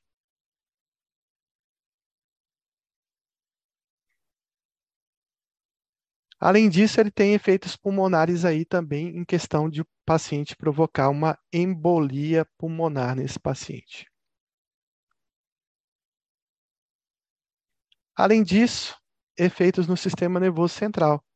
Então, esse paciente ele pode ter cefaleias, pode ter convulsões, pode ter um acidente vascular cerebral. As convulsões são muito comuns nos pacientes que utilizam crack. Outros efeitos do sistema nervoso central, você pode ter uma hemorragia intracraniana, você pode ter uma hemorragia subaracnoide, né, desse paciente. E pode ter outros efeitos do sistema nervoso central, como aneurismas micóticos também, quando esse paciente utiliza aí, é, cocaína é injetável, né? Então você pode ter embolias aí e embolias sépticas, né, provocadas por esse paciente, tanto por bacteriana quanto por fungos também. E isso pode lesar vasos e provocar aneurismas também. Bom, o que, que a gente faz nesse paciente agitado que tá, chegou lá usando crack, cocaína? O que, que a gente vai controlar essa agitação desse paciente? Então, a gente vai falar um pouquinho sobre o tratamento desse tipo de agitação psicomotora da intoxicação por cocaína. Então, claro, a gente vai utilizar sempre, sempre na cocaína um benzodiazepínico, mas também a gente pode utilizar aí o haloperidol, que são as drogas mais seguras para usar na intoxicação por cocaína, benzodiazepínicos e haloperidol. Então não invente moda, não fique dando prometazina, não fique dando clorpromazina para esse paciente. É haloperidol e benza, é o tratamento básico de uma agitação psicomotora, onde não haja risco de rebaixamento do sistema nervoso central. Vá pelo caminho mais é, fácil, que é você utilizar sempre o haloperidol puro e utilizar um benzo, que pode ser o diazepam, pode ser o midazolam, e não tem que fazer nada mais. Então, esse paciente, né, ele pode ter hipertensão, ele pode ter taquicardia, ele pode estar com uma isquemia miocárdica, ele pode apresentar convulsões, que muitas vezes são convulsões reentrantes, são convulsões é, difíceis de tratar, né? E esse paciente aí ele deve receber um tratamento específico, não vai ser você que vai fazer, é o clínico que vai fazer esse tipo de tratamento no paciente. Então, a gente deve ter muito cuidado nesse paciente que usa cocaína em relação à questão das drogas sujas, né? São por que drogas sujas? São aquelas drogas que podem provocar uma interação com a cocaína, um aumento do intervalo QTC e podem provocar arritmias. Então, eu citei aqui algumas drogas que costumam utilizar no paciente que usa cocaína e que podem trazer bastante problema. A gente tem a levomepromazina, o neosine, o ampliquitil, que deve ser bastante evitado na emergência, o estelazine, o meleril, que é a tioridazina, e a sulpirida deve ser, não deve ser utilizada nesse paciente que está usando cocaína. Além disso, os antipsicóticos atípicos também cursam com bastante risco de aumento do intervalo QTC, né? tanto pela quetiapina, pelo lanzapina, clozapina, lorazidona, ziprasidona. Talvez a risperidona seja um pouco mais segura em relação a essas, mas eu também acho que a gente deveria evitar né, o uso da risperidona nessa situação. Então vem uma pergunta: qual dos quais dos medicamentos não seria indicado para o caso de intoxicação com cocaína? Haloperidol, clonazepam, clorpromazina, diazepam e midazolam. Qual dessas drogas você não utilizaria para um paciente intoxicado com cocaína?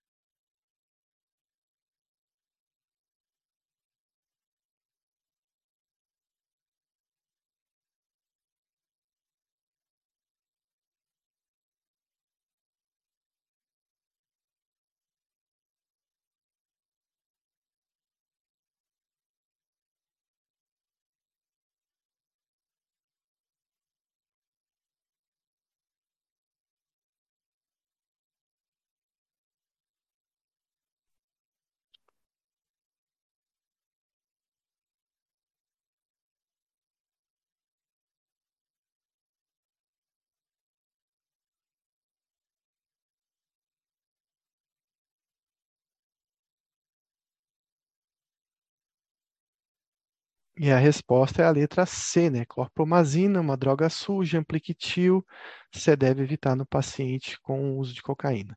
Qual dos medicamentos seria indicado para uso, seria indicado para o caso de uma intoxicação por cocaína? Exceto, não, desculpa, qual desses medicamentos você utilizaria para intoxicação por cocaína? Aripiprazol, levomepromazina, quetiapina, aloperidol ou lanzapina. Claro que a gente viu que a droga segura para utilizar em todos esses casos vai ser sempre o velho e bom haloperidol, uma droga que a gente nunca deve esquecer.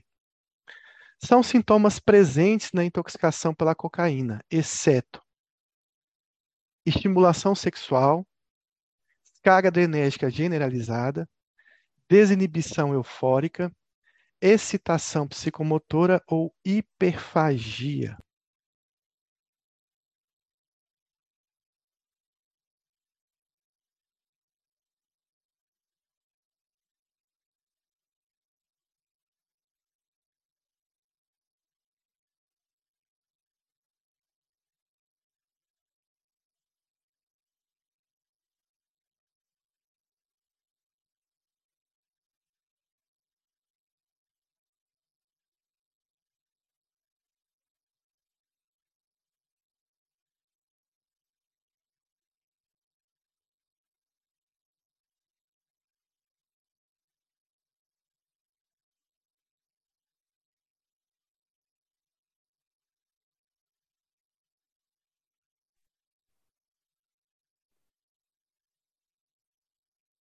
Então, a resposta hiperfagia. É um paciente que apresenta anorexia na intoxicação.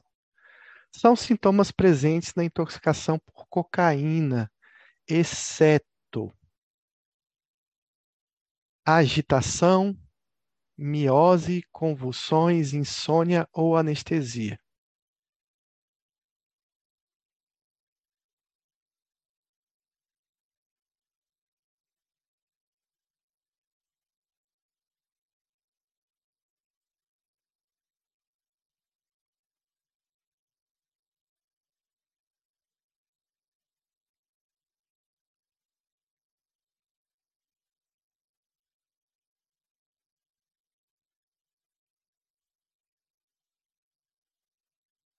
Então, o sinal clássico, né, da intoxicação por cocaína é a midríase e não a miose.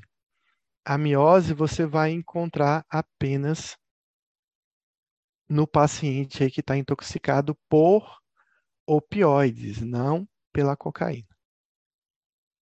Então, a cocaína ela cursa com anorexia, com diminuição da necessidade de sono, com desinibição eufórica, às vezes maniforme, com estimulação sexual, com excitação psicomotora, com desinibição, com estados maniformes, com prejuízo da crítica, com hiperatividade, com disforia, com descarga adrenérgica generalizada, com aumento né, da autoestima do paciente, às vezes com delírios de grandeza, com euforia, então, esses são os sintomas clássicos né, de uma intoxicação. Lembrar sempre das drogas sujas que aumentam o intervalo QT, QTC, que a gente deve ter cuidado na intoxicação por cocaína. E lembrar que essas drogas sujas podem ser antipsicóticos mais modernos também, que cursam com bastante alteração do QTC. Os antipsicóticos de segunda geração. Isso é o que a gente tinha que saber para cocaína. Então, a gente vai falar agora do problema dos opioides, que não é um problema que é muito sério no Brasil, mas que é um problema sério em outros países, principalmente nos Estados Unidos, que você tem uma epidemia aí de, de uso de opioides, principalmente aí da heroína, e agora a gente está tendo uma epidemia lá do fentanil, lá nos Estados Unidos. E tudo isso causado, provocado, né, por uma questão de que a grande maioria dos usuários de opioides nos Estados Unidos vieram do uso de opioides sintéticos, de opioides prescritos né, na medicina. Só uma parcela menor é que foi direto para as drogas injetáveis de rua. Então a gente tem um fenômeno acontecendo em relação ao opioide. O paciente ele começa a utilizar um opioide prescrito por um médico por alguma razão de controle de dor, depois ele não consegue mais adquirir esses opioides sintéticos pela questão do preço e ele pode passar a utilizar opioides é, como a heroína, por exemplo, que é vendido nas ruas. A grande maioria dos dependentes de opioides, aqui também é assim no Brasil, são pacientes que utilizam medicamentos opioides. Então, a gente tem que saber lidar com a intoxicação por opioides. Né? O paciente que chega em overdose de heroína, por exemplo, de uma overdose de, de fentanil. O que, que a gente vai observar nesse paciente?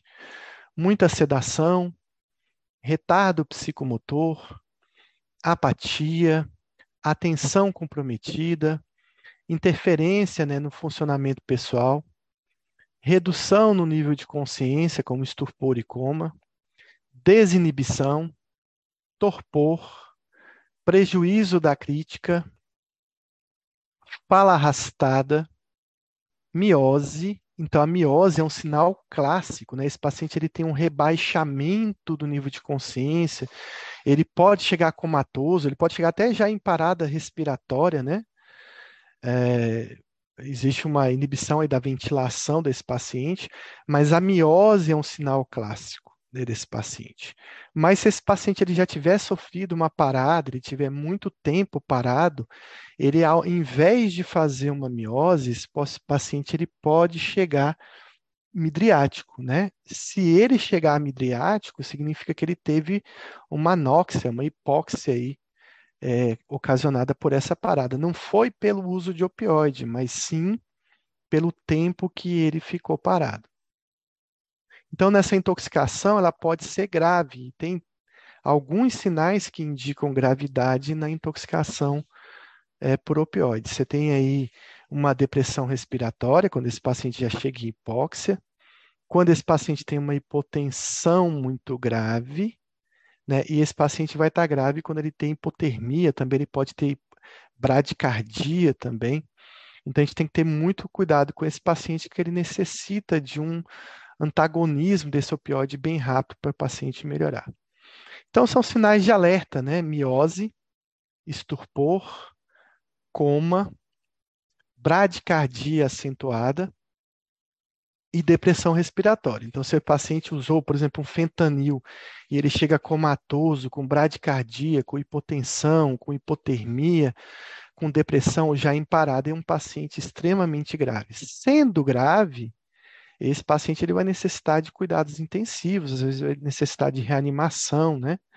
Então, a depressão respiratória, hipotensão e hipotermia, elas estão relacionadas a esse quadro muito grave desse paciente. É um paciente que deve ser internado em ambiente de emergência e deve-se considerar intubação, uma assistência ventilatória desse paciente. Mas a gente tem aí na intoxicação por opioides né, que em níveis mais leves ou moderados de uso de opioide não precisam um tratamento mais intensivo, não precisa geralmente nem o uso de um antídoto, né, ou de um remédio que bloqueie o efeito do opioide, que a gente vai falar daqui a pouco. Então, a, a superdosagem, uma dosagem muito grande, uma overdose, ela deve ser considerada se esse paciente ele tem miose, se tem bradicardia acentuada, se ele tem depressão respiratória, se ele tem estupor, né, se ele está comatoso. De novo, repetindo, esse paciente que está comatoso, que está com uma intoxicação grave, deve ser internado em ambiente de UTI, receber assistência ventilatória. E, claro, o antídoto, né, digamos assim, o antagonista opioide utilizado é a naloxona. Então, ele é um antagonista opioide, né, que atua nos três tipos de receptores opiáceos. Ele atende, a, atua nos receptores mu, kappa e sigma, e ele não tem um efeito antagonista intrínseco.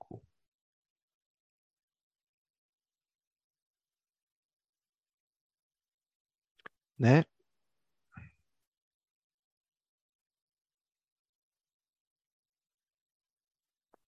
É, a superdosagem de opioides ela deve ter cuidado, né, quando o paciente ele utiliza metadona no tratamento, né? Porque a metadona tem uma meia-vida longa, né? Quando esse paciente é, utiliza essa metadona para tentar um efeito do opioide, ele acaba tendo ele acaba tendo é, uma intoxicação mais grave, né, que dura longa duração, que tem maior, pela maior meia-vida, esse paciente ele pode ficar mais tempo sob efeito do opioide e ele pode ter uma depressão respiratória mais prolongada, né? Então, lembrar, metadona é um tratamento para dependência de opioide, mas pode ser utilizado e ser utilizado também numa overdose.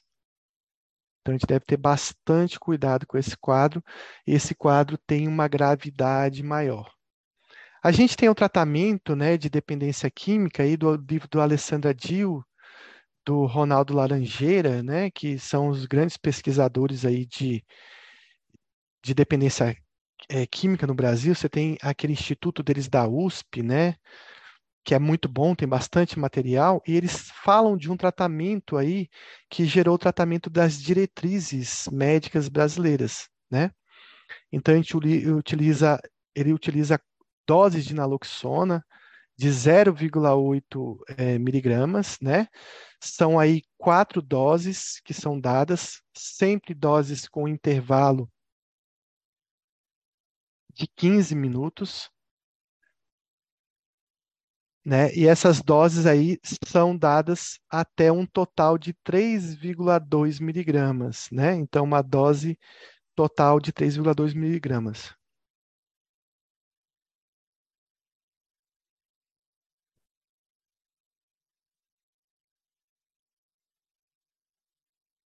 Nunca passar dessa dose. No entanto, apesar desse ser um livro bastante recomendado, né, no Brasil, a gente tem aí a questão de outros materiais, outras literaturas de emergência, por exemplo, esse livro do Quevedo de emergência psiquiátrica, que traz doses completamente diferentes, né? Eu recomendo que a gente utilize esse esquema aqui, que está no livro do Laranjeiras, né? Mas o que que traz o Quevedo, né? Talvez seja um livro mais antigo aí. Ele traz um outro tratamento para a dependência de opioides. Né? Ele chama isso de, de supernaloxona, ele fala isso no livro, né? da questão da, da reversão rápida da naloxona. Então, ele comenta sobre a atuação da naloxona, mas ele faz uma dose completamente diferente, que eu vou até passar esse slide e mostrar aqui que acho que fica melhor. Então ele faz uma dose de naloxona bem intensa, né? Ah, então o Luiz pode, o Luiz fala um pouquinho aqui sobre a questão da anestesia. Então ele está comentando aqui que ele utiliza uma dose intramuscular e outra dose IV, né? É isso, né? Mas é, nesse caso é um paciente intoxicado, Luiz, ou é um paciente que é só para reverter um pouco o efeito? Como é que é?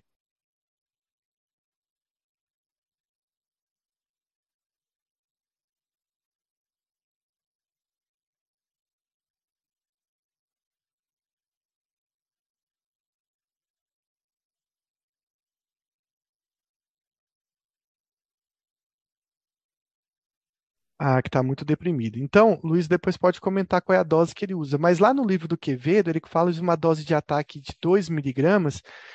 E olha, ele não repete em 15 em 15 minutos, não. Ele repete 2 miligramas e vai repetindo até um total de 5 doses, no máximo de 10 miligramas.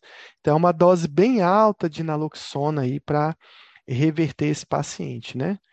Então, são doses bem eh, diferentes, né? Uma dose máxima de 3,2 miligramas e aqui você tem uma dose máxima de 10 miligramas. Mesmo eu ainda recomendo utilizar a dose recomendada pelo Laranjeira. Qual que você utilizaria aí, Luiz, nesse caso desse paciente intoxicado?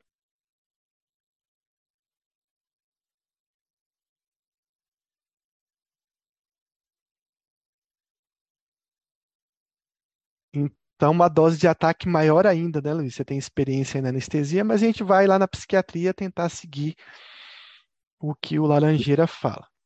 Bom, o que, que é importante a gente pensar aí na questão da midríase, miose desses pacientes, né? A gente. Opa, deixa eu voltar aqui, que eu acho que eu botei no chat sem, chat sem querer. Então, a gente tem um paciente aí com intoxicação por opioide, o que, que ele vai ter? Ele vai ter uma miose. Mas se esse paciente chegar midriático, o que, que a gente tem que pensar que pode estar acontecendo com esse paciente em relação às principais intoxicações? Então, ele pode estar tendo uma intoxicação por opioide e ele já teve uma hipóxia, né? E essa hipóxia levou a uma lesão cerebral. Ele pode estar tendo uma abstinência, né, por opioides.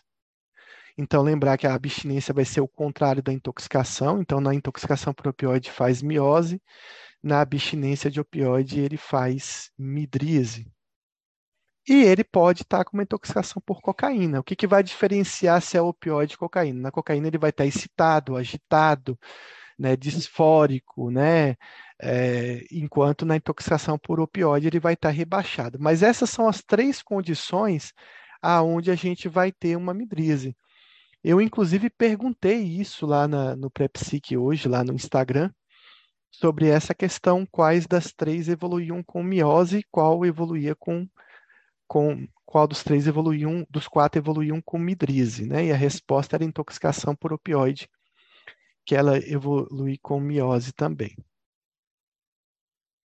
Então, sobre os sinais e sintomas nas intoxicações, midrise não está relacionado a intoxicação por anfetamina, abstinência de opioides, abstinência de cocaína, intoxicação por opioides com hipóxia ou intoxicação por cocaína.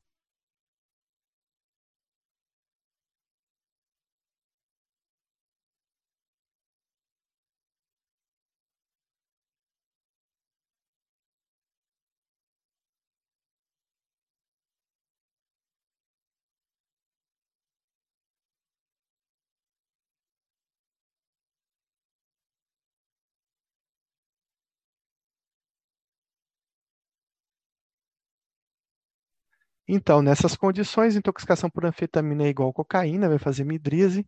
Então, a única condição em que não cursa com midrise seria uma intoxicação por opioide ou uma abstinência de cocaína. O tratamento da intoxicação por opioides é feito com qual medicação? Flumazenil, naltrexona, naloxona, fentanil ou midazolam?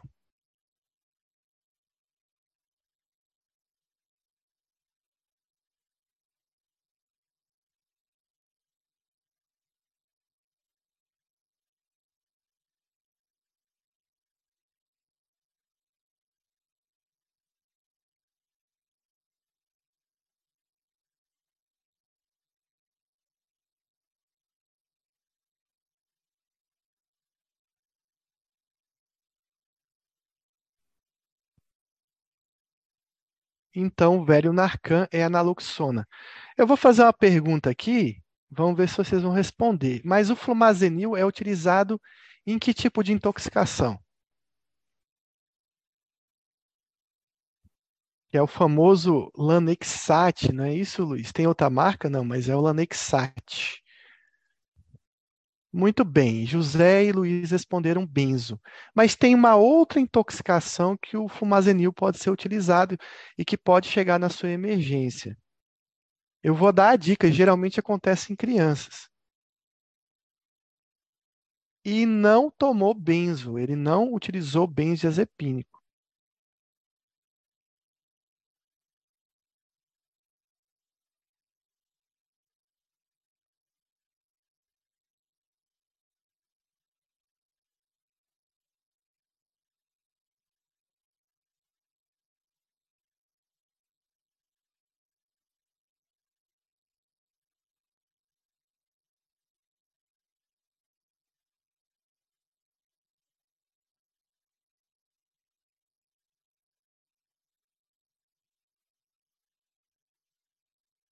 Então, chega uma criança intoxicada, geralmente no pronto-socorro, e você vai utilizar flumazenil. E eu estou falando de transtorno por uso de substância, estou falando de substâncias psicoativas. Aonde a gente poderia usar o flumazenil nessa situação? Qual é a droga que eu estou falando? Eu estou falando de droga ilícita. Claro que eu não estou falando de opioide. Mas qual droga ilícita, num caso de coma, que cursa às vezes com fibrilação ventricular, eu poderia usar o flumazenil? Então ninguém respondeu, chama-se cannabis, maconha. Existem casos de intoxicação por cannabis, principalmente de forma acidental, crianças que comeram um pedaço de um papelote de cannabis, um bolo, um briconheiro, sei lá como é que chama, e acabaram se intoxicando gravemente por maconha. E o flumazenil tem um potencial de reverter esse coma da maconha. Você sabia disso aí, Luiz?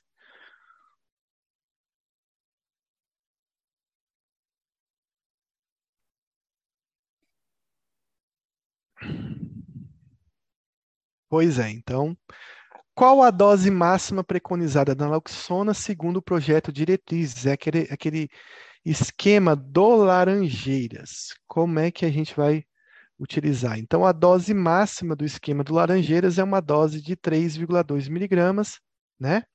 Lembrando que a próxima pergunta ele vai falar, perguntar sobre qual é a dose dada a cada 15 minutos, né?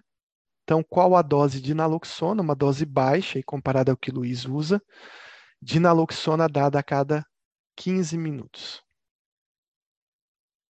Então, uma dose de 0,8 miligramas nessas intoxicações por opioides. E o número máximo de dose de naloxona, segundo o projeto de diretrizes, é de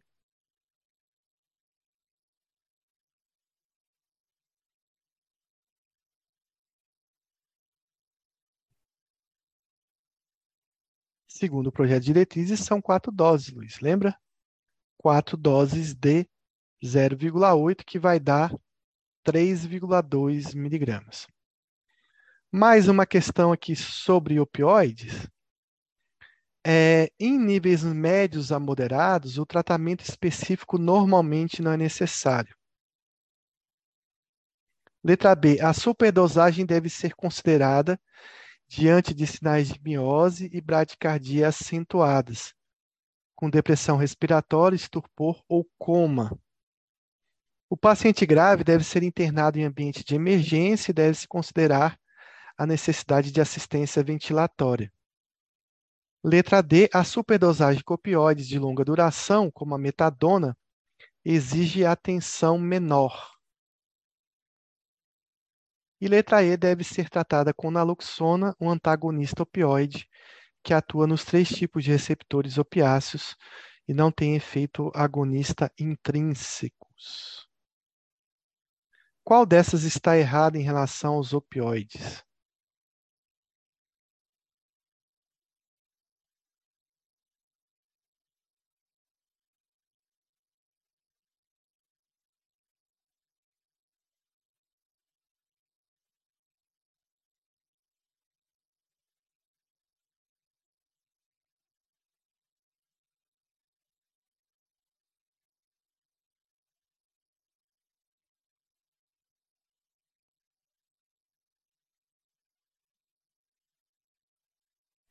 Então, a gente tem aí a questão da metadona, né? A metadona, ela é o tratamento de, de dependência de opioides, mas quando você tem intoxicação por metadona, por ter meia-vida longa, o paciente, geralmente, para obter um efeito euforizante, um efeito da, do opioide, ele vai ter que utilizar altas doses, ele vai exigir uma atenção maior pela meia-vida longa, mais depressão respiratória. Então, a gente tem que ter cuidado, e aí talvez seja é, indicação de você utilizar mais doses de naloxona, de, ofer de ofertar uma assistência ventilatória para esse paciente.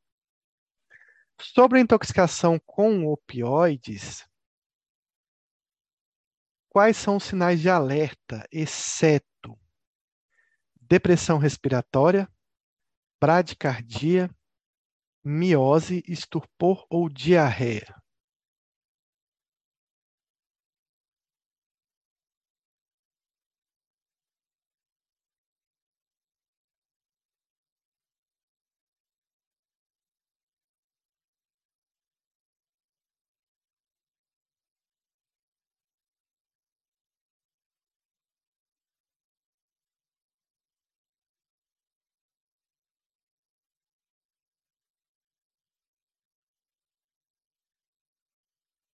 Então, claro que diarreia não vai ser sinal de alerta.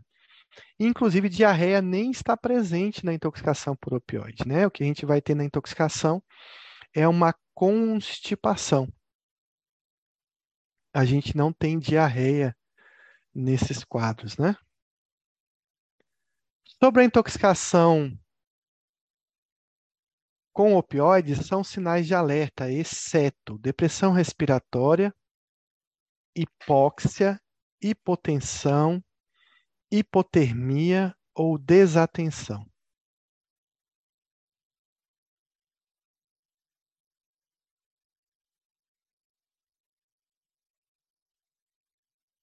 Também uma questão fácil, né? Então a gente vai, desatenção vai estar presente nas intoxicações leves por opioides. Um homem de 40 anos chega à emergência apresentando disforia, náusea, vômitos, dores musculares, lacrimejamento, rinorreia, midríase, piroreção, sudorese, diarreia, bocejos, febre e insônia. Ó, o que chama atenção aí é a midríase, né, desse paciente. Lembra da midríase? Então, diante desse quadro aí de sintomas gastrointestinais, né, de sintomas de rinorreia, de bocejos, qual é o diagnóstico desse paciente? Intoxicação por anfetaminas, abstinência de opioides, abstinência de cocaína, intoxicação por opioides com hipóxia ou intoxicação por cocaína.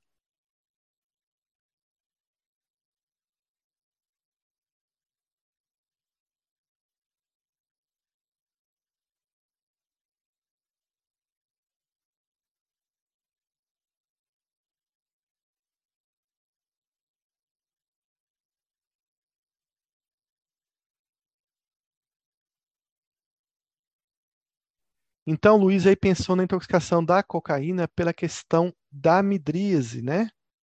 Mas a resposta. Opa! A resposta não é essa, não. Deixa eu ver aqui. A resposta é a letra B, tá? A resposta é abstinência por opioides. E vou explicar por quê. Por que, que isso não é intoxicação por cocaína, porque na intoxicação por cocaína você não costuma ter diarreia, né? Você não costuma ter náusea e vômito, e esses sintomas gastrointestinais são muito frequentes na abstinência do opioide. Lembrar, né, que o opioide sempre leva a uma constipação e a falta do opioide leva ao contrário, uma diarreia. Bocejos também não são comuns na abstinência por cocaína. Então, só para a gente diferenciar, desculpa, na intoxicação por cocaína. Então, só para a gente diferenciar que midrise, além da intoxicação por cocaína, ela também vai estar presente na abstinência de opioides. Então, essa é a, resposta seria a letra B, uma abstinência de opioides. São 22 e 5, nós acabamos um pouco mais cedo, que é, de, é comum a gente acabar às 22h30, porque eu vou reservar a aula da semana que vem toda para a gente falar de suicídio. Pode tirar o som aqui. Deixa eu voltar agora, pronto. A gente vai falar sobre suicídio na semana que vem. Não perca essa aula, porque eu vou falar sobre o carbonato de lítio, o quanto que ele oferece de proteção, um pouco sobre depressão refratária. E também eu vou falar muito sobre cetamina, né? Qual é o efeito da cetamina, a importância da cetamina no suicídio, né? E aí eu vou falar algumas coisas sobre o mecanismo de ação da cetamina, sobre o que a cetamina pode provocar de efeitos numa depressão, sobre a questão do efeito glutamatérgico nessas depressões resistentes ao tratamento e que são depressões graves e que podem levar ao suicídio. Vou abrir para perguntas e para dúvidas. Ah, então, Luiz, eu não costumo. Você fez uma colocação aí, eu não costumo usar carbamazepina. É, está descrito em algumas literaturas, né, no Quevedo também, no Laranjeira, o uso da carbamazepina. Às vezes para evitar as crises convulsivas, às vezes para evitar o tremor, por ter um efeito gabaérgico. Mas esse efeito gabaérgico é muito pequeno, então a carbamazepina é uma droga tão tóxica, né? Tem toxicidade hepática, tem muita interação farmacológica. É, eu não costumo usar carbamazepina, não recomendo. Eu acho que a droga de eleição aí para esse tremor da abstinência ainda é o benzo, se a gente considerar a fisiopatologia da abstinência alcoólica, que é a questão desse tremor estar tá sendo gerado pela questão do glutamato, tá? Então, utilize benzo que você vai pelo caminho mais correto. Vou abrir para dúvidas, para comentários. Semana que vem a gente volta com a aula de suicídio. Lembrando que tem questões lá no Instagram que eu voltei a publicar, né? Então é importante vocês estarem respondendo lá no Instagram, depois dê uma olhada. E semana que vem a gente volta. Bom final de semana a todos. Hoje é a primeira aula do ano. Esqueci de falar, mas um feliz ano novo aí para todo mundo, que todos os seus projetos, planos se realizem, que vocês consigam aprender bastante aí com o pré-psique, né, para sua prática, e eu vou trazer bastante novidades na aula de suicídio quando a gente for falar do glutamato. Então, bom descanso a todos e até semana que vem, terça-feira, a gente está de volta.